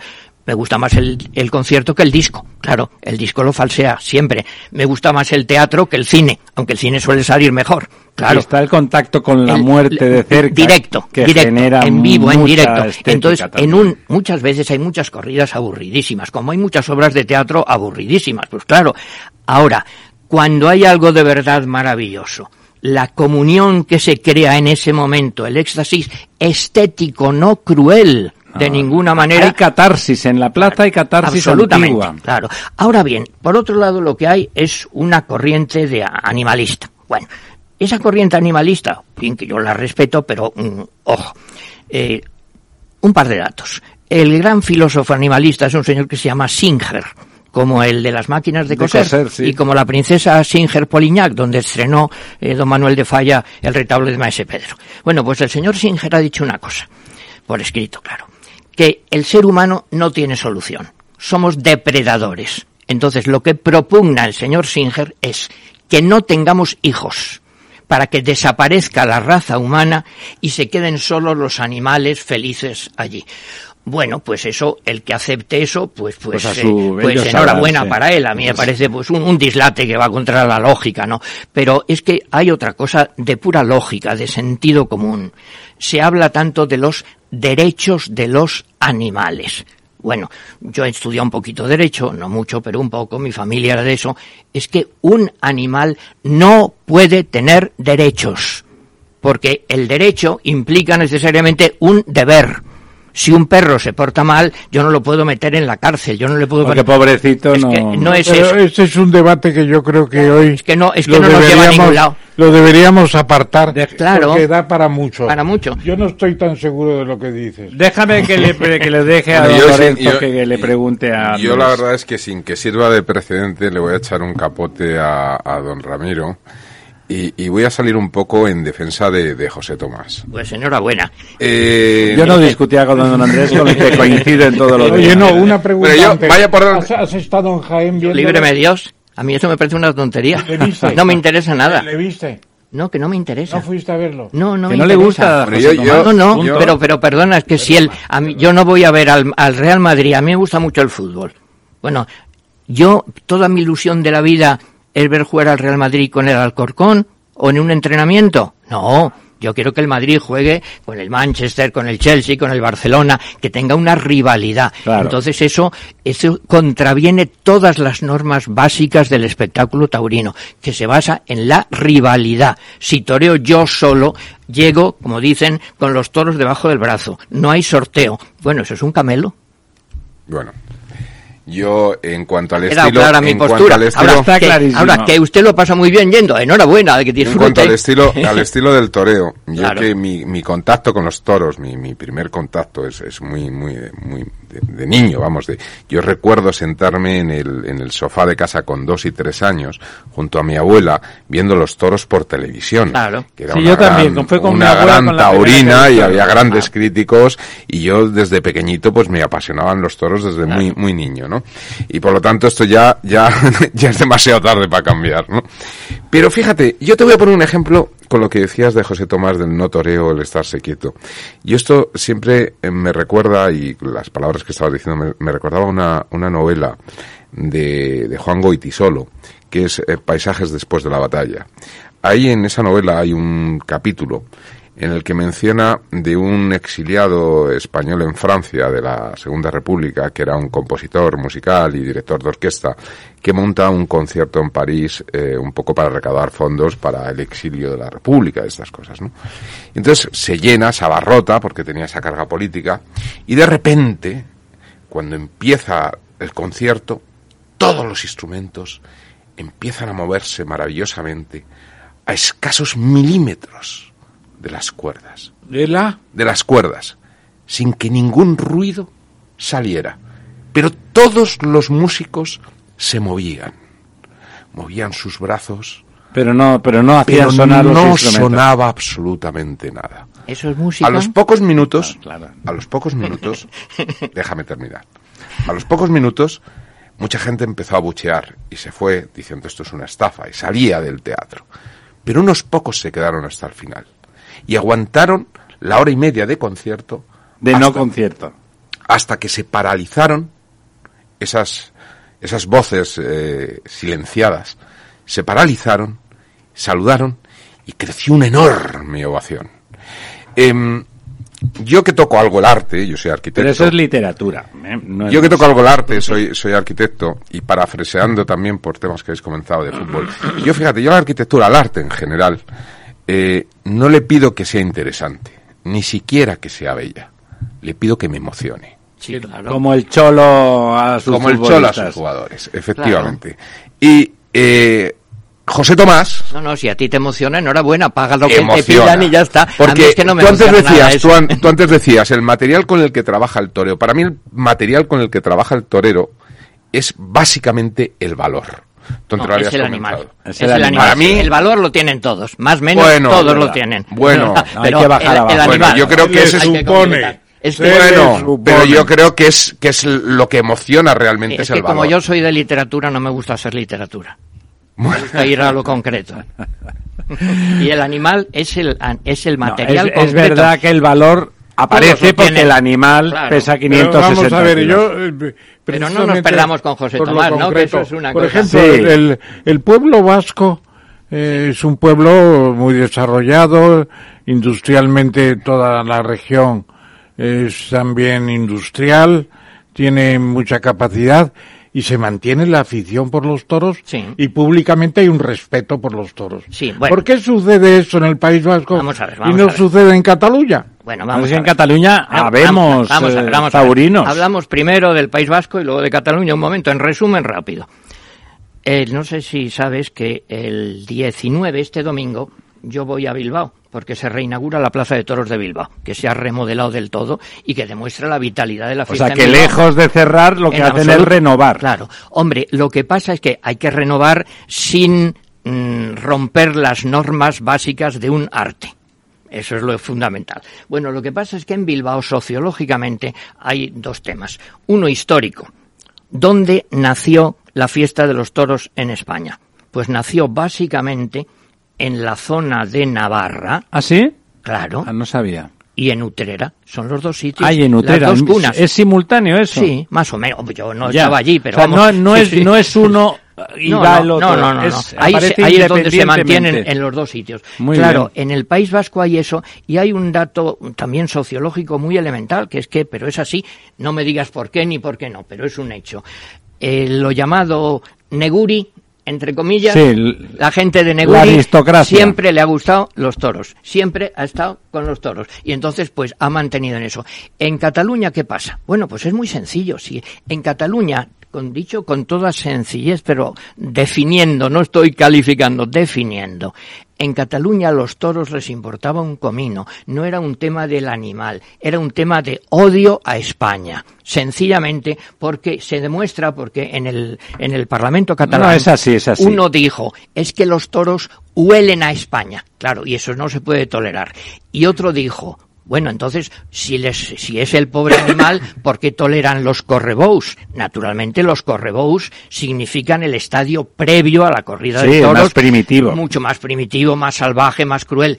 Y claro, salió un, un alcalde de la zona de Tarragona y dijo, no me toquen las fiestas, que si no, no saco ningún votante. Claro, eso no se podía tocar porque era de ellos. Lo que les importa es España. Y luego la gente no sabe otra cosa que es elemental. El otro día se lo comentaba a Mario Vargas Llosa, que estuve con él y es, yo he ido con él bastante a los toros. Es muy amigo mío, ¿no? Por la parte literaria, sobre todo. Y entonces me decía, claro, como en Cataluña están prohibidos los toros, no. En Cataluña no están prohibidos los toros. La gente se lo cree. El Tribunal Constitucional Claro. derogó eso porque es absolutamente anticonstitucional. ¿Por qué no hay toros en Barcelona en este momento? Porque políticamente el- no, no, interesa, perdona, claro. concretemos. Porque el señor Balañá no se atreve a abrir la plaza de toros, porque Vale, tiene unos, negocios que son de cines, además muy respetables, y porque efectivamente si mm, Hay- abriera la plaza de hay toros, presión se armaría social. la gorda, hay una presión social grande, así como en Bilbao, pues todavía los de Neguri y el Endacari van a los toros, en Barcelona Son si pero van a los toros. Se abra- se no, y es verdad que nosotros, vamos, yo iba a los toros siempre, en, cuando vivía allí, y, y fui a la- hasta la última corrida. Yo también. Y es verdad, tú estuvieras en aquella, ¿no? Claro. Eh, En todas las y fuera siempre teníamos, con perdón, al coñazo Sí, de los antitaurinos por un bueno, lado, y otro, a pues los bien. indepes por otro y, y ahí tal. lo que pasó también, perdona, porque yo me acuerdo muy bien de las cosas, sobre todo de las cosas malas me acuerdo estupendamente. Ahí, naturalmente, el PSOE vendió Totalmente. literalmente a los aficionados. Había un señor del PSOE que era el encargado de eso en el tema taurino. Dijo, no os preocupéis, si a eso no pasará nada, no pasará nada, al final no lo votaremos. Al final se rindieron, como Sí, está haciendo bueno, el Partido el Socialista PSC catalán, con el tantas PSC cosas. siempre ha hecho eso, Pues ya ¿no? está. Siempre y, ha hecho eso. y con cosas más importantes y más Fíjate, graves que los, que los Andrés, toros. hay, hay una cosa interesante que a mí me sorprendió en su día. Yo tenía hace muchos años una productora en Barcelona de cine y televisión y entonces hacíamos service para producciones a veces europeas y hacíamos una serie, había una serie que de inglesa de, de un matrimonio mayor que iba con un jaguaré, ¿te acuerdas el jaguaré verde aquel inglés y que recorría Europa cuando ellos entraron en la Unión Europea y entonces iban visitando todos los países y viendo la idiosincrasia y era, un, era de ficción, era una comedia, ¿no? Y le hicieron dos en España y nosotros hacíamos la, la producción y, y yo participaba además de, de como productor como por gusto de figurante con algún texto, ¿no? Y me acuerdo que hicimos, había una escena, había una secuencia que era en la Plaza Real y entonces había, alguien, eh, los, eh, los, los dos ingleses muy simpáticos, ¿no? Eh, le preguntaban a uno que estaba allí sentado, que era yo, que además era taurino y entonces era lo contrario de lo que yo pensaba, lo que tenía que decir, y le, y le decían los ingleses que, y eso es en el año 93 o 92, era por ahí cerca, ¿eh? Era esa, esos años, hace muchos años. Y le decían los ingleses a uno, bueno, aquí los toros, qué bien, ¿no? Ahora tal, queremos ir a la plaza y no sé qué, hacían un comentario a ese respecto. Y los, y el otro, o sea, yo que figura que encarnaba, según el guionista inglés, a un catalán, decía, no, los toros son cosa de españoles, a nosotros eso no nos gusta, eso son cosas de españoles. Quiero decir que eso había trascendido y el guionista inglés ya lo había puesto, fíjate, hace muchos años, hablo hace es un- 30 años. Es ¿eh? una pura cuestión política, no es otra historia. Hombre, lo que pasa también es que cuando se pierde durante un cierto tiempo, se acaba perdiendo Claro, la se afición. acaba la afición, claro. En Barcelona, eso hay datos. Había mucha afición. Pero una de las mejores plazas de España. Sí, sí. Había dos plazas a la vez. El mejor empresario que era Balañá. Allí se hicieron La Plaza de las Arenas, tú la llegaste a ver, claro. Pero cómo no, cómo no. Y allí era la plaza donde, bueno, se normalmente tomaban la alternativa. Ignacio Sánchez Mejías, Domingo Ortega, Marcial Lalanda, si es que felices y toreaban un domingo, tenían éxito el jueves siguiente. Bueno, eso ha cambiado por un puro problema político de odio sí, no, a España. totalmente ha Pero sido por una razón muy sencilla, además, Sí, si decimos que es un arte, el arte es universal. El arte no es de un sitio. Es decir, no a todos los españoles les gustan los toros. No, para nada. Ni el flamenco, ni San Juan de Claro la Cruz, que no. ni, ni la zarzuela, ni tantas Ni cosas. Cervantes, ¿no? Hay, tam- hay también muchos extranjeros que son muy entendidos en toros, por supuesto que sí. Ahora bien, Y Francia tiene en el sur de Francia Sí, sí. una tradición Ahora taurina. bien, si de- en el mundo entero decimos toro bravo, la gente piensa España. Se identifica con la verdad. cultura tradicional española. Igual que yo puedo ser un experto en jazz, a lo mejor. Pero claro, si piensas en jazz, piensas Estás en Nueva Orleans. Si piensas en el Renacimiento, no piensas en Úbeda. No, piensas todo- en- piensas en Florencia. Roma y en Italia y en Florencia, bueno, claro, pues claro. El toro bravo es, a los ojos del mundo entero, para bien y para mal, es España. Es, bueno, el ruedo ibérico que decía Valle Inclán. Efectivamente. Don Ramón, una última pregunta a cada uno les dejo. Vamos a ver, yo diría, te preguntaría eh, sobre el futuro de los toros, No lo sé. teniendo en cuenta todo lo que Bola de hemos cristal, hablado. ¿no? Pero vamos a ver, eh, las ganaderías. Sí. Las ganaderías, pues hay siempre la queja de que se fraccionan, de que los espacios se han disminuido mucho, que no hay suficiente movimiento de las de las reses, etcétera, etcétera, que la casta en esas condiciones se va perdiendo también por la alimentación, los piensos compuestos, ¿te acuerdas? sí. Todo eso. Luego las figuras, unas se enseñorean y se apartan, como es el caso de Tomás y otras eh, están dentro del mundo de, del exhibicionismo y no hace falta que me refiera a ninguno. Eh, No, pero hay las, toreros tra- de otro las tipo. tradiciones de los Dominguín, de los Belmonte, de los eh, eh, ¿cómo se llama? Los Bienvenida, las familias, en cierto modo se han perdido. Luego los empresarios eh, están pendientes de la actitud del gobierno para darle gusto y rinín y no perder dinero. Y por último, los espectadores. ¿Se mantienen un nivel de espectadores conscientes? Eh, Se pensaba que iban a ser solamente turistas, ¿no es eso? la No, no es verdad. No, al no es revés. verdad. ¿Cómo ves tú a los protagonistas de la fiesta? Bueno, vamos a ver, mira. Eh, el toro bravo no es un elemento natural. Es una creación artificial de los ganaderos. Y ahora se cría un toro bravísimo dentro de lo que el público actual quiere.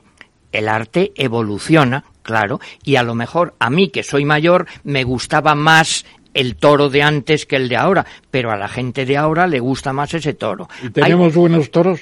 Claro. ¿Y cómo Claro es esa tenemos. diferencia entre aquel toro y este? Bueno, evidente, evidentemente, ahora es más uniforme, menos manso, Más previsible. más previsible, menos encastado, bueno, pero muy bravo y que proporciona, es que a partir, fíjate, hubo un, una famosa reunión en Madrid que la organizaron Ramón Pérez de Ayala, al que yo me he dedicado a estudiar un poco, y don Ramón del Valle Inclán, cuando Juan Belmonte triunfa. Y entonces haces- hacen un manifiesto donde dicen es que por fin es lo que queríamos siempre. No es solo la lucha bárbara y salvaje con un animal. Por fin se ha estilizado. Esto es un arte. Eso es estética. Y dijo Ortega, que era muy listo, cuidado que el riesgo de la estética siempre es el manierismo. El amaneramiento. Claro, por supuesto. Ahora, que a mí me gusta más el público de antes que el de ahora, pues porque mm, soy de antes, porque soy viejo, pero ¿va a desaparecer por eso la fiesta? En absoluto. ¿Va a desaparecer? Yo no lo sé. ¿Hay juventud torerire? Cada vez más. Es que lo que más le ha sorprendido a la gente Que cuando gente iba joven, este ¿no? año que hay muchísima gente joven, también por reacción contra tanta estupidez que ahora oyen. Y claro, hay mucha gente que dice, oye, a mí los toros no, pero ¿por qué se meten contra eso? Como si se meten, no sé, contra la zarzuela, que a mí me encanta, contra el flamenco, contra una serie de cosas que son españolas. Ahora, ¿qué pasará? Pues no lo sé, mira, yo siempre... ¿Empresarios? Bueno, hay empresarios estupendos, como ha habido siempre, que han buscado su dinero. Pero es que lo que me dices de la... Mientras de- haya de- público, habrá claro, empresario. me dices de la decadencia. Mira, yo el otro día leía de la Feria del Te Libro... preguntaba, yo no dio No, ya, ya. Sí, sí, yo sí, pero dices, en la Feria del Libro, los seis que más han firmado. Y yo no conocía ni su nombre. Y eres crítico literario. Bueno, vivo dedicado a eso. Entonces, es que esos no son escritores, son influencers, son gente que tiene un blog, es que cambian, la economía manda. Voy a decir por eso que la Son literatura... libros, no escritores. Que la literatura está en decadencia. Pues mira, siempre está Cervantes, y siempre está Montaigne, y si- bueno, y siempre está ahí el modelo novelistas de verdad. clásico, claro, pero está el modelo clásico taurino y siempre sale José Tomás que imita a Manolete y Morante que sigue otra línea distinta que a mí me gusta más y que son tan buen tore, tan buenos toreros como los que ha habido antes. Claro, claro. Entonces, mira, yo siempre menciono, durante unos años estudié bastante, tenía mucha simpatía por Ramón Pérez de Ayala, que era un tipo listísimo. Entre Tremendo. otras- entre otras cosas, mm, ¿Qué novela troteras y danzaderas? Sí, claro, claro. Bueno, pues entre otras cosas estuvo a punto de que le dieran tres veces el premio Nobel, mm, cosa que no, no muchos españoles. Bueno, y siendo embajador de la República Española en Londres, de la República, es decir, que no era un franquista rancio, le preguntaron, ¿cree usted que alguna vez morirán los toros en España? Y él contestó, espero que no, porque moriría España. Muy bien, muy bonito. Bonito. Eh, me No parece ningún rancio patriota. me parece un final precioso. Yo espero no verlo eso. No, no, yo también Ahora, espero hay no cosas, verlo. es decir, lo que- Fíjese, para rematar, yo le- una cosa que es interesante, tenemos alguna diferencia de edad, en los eh, Sí. en los 90, oche- finales de los 80 y principios de los 90 en Barcelona hubo un resurgimiento Sí, de- claro. del público y ¿sabe quién éramos? Éramos los modernos Claro. y el, y la- el Claro. sector más vinculado al arte en general Claro. y a la cultura. Por supuesto. Eso era, o sea, era lo más radicalmente moderno, esa lo que estaba llenando las plazas de toro con pasión ortodoxa. ¿eh? Claro. Con pasión ortodoxa. O sea, yo también soy optimista a ese respecto. ¿Por qué no? Ahora, si la gente deja de ir, no hay que prohibir nada. No, hombre, hay, hay claro. que dejar. Si la gente quiere ir, va. Ni Igual- prohibir ni obligar. Ni prohibir ni obligar. Ahora, si la, gente, arte. si la gente deja de ir a la zarzuela y no pagan. Pues nunca, cerraremos pues los cerraremos teatros. los teatros de zarzuela. ¿Qué le vamos a hacer? Espero que no, que a mí me gusta mucho. Don Andrés eh, Amorós, ha sido un Encantado. placer. Se quedan ahí como en el tintero. Es usted un conversador extraordinario y además un pozo de... No, ¿qué va? Un, sí, un pozo de experiencias. Un viejo. De experiencias. Necesariamente para ser eso hay que ser viejo, efectivamente. Eh, muchas gracias. Volveremos, volveremos a la próxima feria de Sa- San Isidro. Le vamos a tener a usted aquí, o a lo mejor le llamamos antes, para hablar de literatura.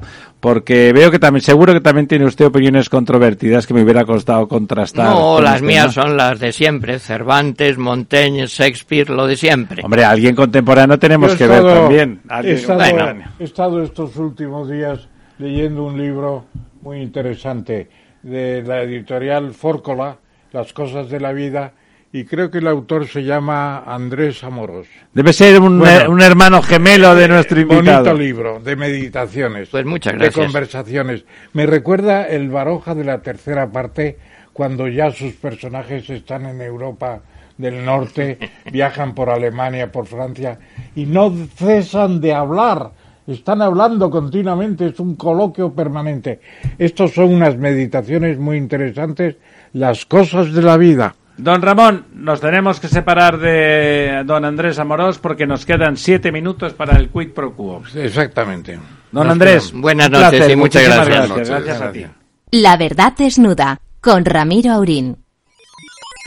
Los robots escuchamos Capital Radio. Es la radio más innovadora. Oímos a Saragot, con Luis Vicente Muñoz. Ahí le has dado. Esto es Capital Radio. Di que nos escuchas. La verdad desnuda, Ramiro Aurín. Capital Radio. Bueno, con nuestros invitados apasionantes se nos ha ido el santo al cielo. La verdad es que conscientemente, porque tengo un reloj delante de las narices y, bueno, simplemente no quería esas cosas que uno no quiere que se acaben. Muy rápido, don Ramón, don Lorenzo. Muy, muy sencillo. Ya, ya de entrada, para empezar, el, eh, hablábamos al principio, Sí. usted planteaba, bueno, parece, hay algunos que dicen que va a ser la, la subida de tipos 0,75. Ya no lo dice nadie, es verdad. Ya es verdad, lo ha dicho la, la prensa y la televisión esta tarde, después de la reunión de Open Market de la Reserva Federal. ¿Qué significa eso? Pues que arriba los tipos y a toda velocidad. ¿Un dólar más fuerte? Y toda velocidad. Me parece que se están pasando un poco de la raya, porque pueden estar sacrificando mucho el crecimiento. El crecimiento lo pueden pausar demasiado. ¿Usted está de acuerdo, don Lorenzo? Totalmente, creo que es un error, porque la inflación eh, cuando es global y es exógena y la tiene todo el mundo, el problema es relativo. Es decir, el problema de la, de la inflación viene cuando uno... eh, Cuando hay desequilibrios los en precios la- relativos, se producen desequilibrios y pierdes competitividad. Pero si nos afecta a todos los países por igual, pues yo me parece que es una... Cambiamos de tercio. Eh, había el problema este del, de la rentabilidad del bono español, como quería decir que estamos, la rentabilidad suena muy bien, pero es para es para el que lo compra, eh, para los españoles es malo que el bono esté muy alto. De todas formas, eh, la- el Banco Central Europeo ha dicho que va a seguir comprando, al menos va a reducir la cantidad, pero todos los, los que vayan venciendo va a utilizar el dinero de los vencimientos que- en seguir comprando. Yo creo que la señora Lagarde y el señor Guindos se han debido asustar un tanto. Bueno. De, de pronto una subida del 0 al 3% en los tipos de, de emisiones como la española o del 4% en Italia. Han reaccionado rápido. por eso. Hay que decir que, bueno, han hecho un gesto, el mercado ha reaccionado violentamente y ellos inmediatamente han venido con una solución. Que es decir, no vamos a limitar la cantidad a lo que va venciendo, pero eso os lo vamos renovando. Bueno, me parece, ¿no le A parece? mí me parece que es lo menos que pueden hacer para no cargarse el crecimiento. No, Lorenzo. Totalmente. Y los mercados han respondido de la misma manera. Es decir, que... Ha bajado inmediatamente. Efectivamente, ¿no? Entonces, me parece a- a lo adecuado en estos momentos. PSOE, PP y Vox eh, vetan limitar la inviolabilidad que me imagino que proponían los sospechosos habituales. Querían meter eh, una propuesta eh, capital aprovechando una situación mínima y no lo han conseguido. ¿Quién? Porque- ¿Quién eran los promotores? Concretamente el PNV. El PNV buscaba la posibilidad de, de atacar al rey, la figura del rey, por así decirlo, haciéndole responsable de todo. Y está claro que en las cuestiones políticas se mantiene la invio- inviolabilidad del propio monarca. No va a ser posible, además eso, cambiar una ley que es la del Poder Judicial no es cambiar la Constitución, donde se dice muy claramente la inviolabilidad del rey. Para los actos se supone que eh, propios de la corona. Además, me parece que, a mí que me parece mal lo que el emérito ha hecho mal, como a cualquier persona y ciudadano normal, eh, me parece que la censura que se está demostrando que el procedimiento actual puede, permite un nivel de censura real que, que ya le afea la conducta y tal. Y evidentemente, siendo deplorable algunas de las cosas que ha hecho el emérito, que es el causante de este planteamiento, eh, sería pésimo que el jefe del Estado pudiera llegar a estar en la cárcel, pongamos por caso, ¿no? Y por lo tanto, me parece que la sociedad está manifestando una capacidad de censura de su comportamiento, bueno, que sin que todo eso sea perfecto, que no me lo parece, tampoco el procedimiento contemporáneo, eh, al final hay que elegir de lo malo lo mejor. Y bueno, pues eh, me parece que poner en la picota fácilmente al jefe del Estado mm, sería sería complicado. Rápidamente, concurso internacional de ideas para rehabilitar Belchite. Eh, Belchite hay que verlo. Yo hasta que no lo vi no me quedé tranquilo. Y es impresionante. Haber dejado un pueblo tal como quedó después de la batalla fue una idea genial. Se construyó otro pueblo al lado. Pero claro, el pueblo se desmorona por la erosión de los elementos. Y hay que mantenerlo. Se Como, van a- se como van a- testimonio, para que sea se testimonio, pues tiene que estar en 7 pie. millones de euros para gastar y mantenerlo, que no se caiga abajo todo. Belchite, para los más jóvenes, fue el escenario de una batalla Tremenda. formidable, formidable en, términos militares, pero terrible, y para que nadie se olvide de los efectos de las guerras, que a veces parece que solo pasan en las películas, ahí está eso, la gente muere, la gente sufre, y las, y las cosas que, que, que Hay que las generaciones han a- hecho se destruyen. Muy rápidamente, tenemos medio minuto para la buena noticia. La Agencia Espacial Española del Espacio. ¿Vamos a tirar Ah, cohetes o sea, valencianos o cohetes de verdad? No, tenemos, tenemos una compañía española PLD Space, donde está Raúl Torres, con cohetes ya eh, recuperables como los Me de... imagino que para enviar para Form- enviar form- satélites de formidable. tipo- tenemos una capacidad extraordinaria y la creación de la agencia va a ser un estímulo importante. Pero todavía no controlamos el tiempo y, y los agujeros de gusano. Llegamos a la medianoche y por lo tanto nos tenemos que ir. Don Ramón, don Lorenzo. Buenas noches, don Una vez más, don Andrés, muchas gracias por acompañarnos Buenas hasta noches. el final.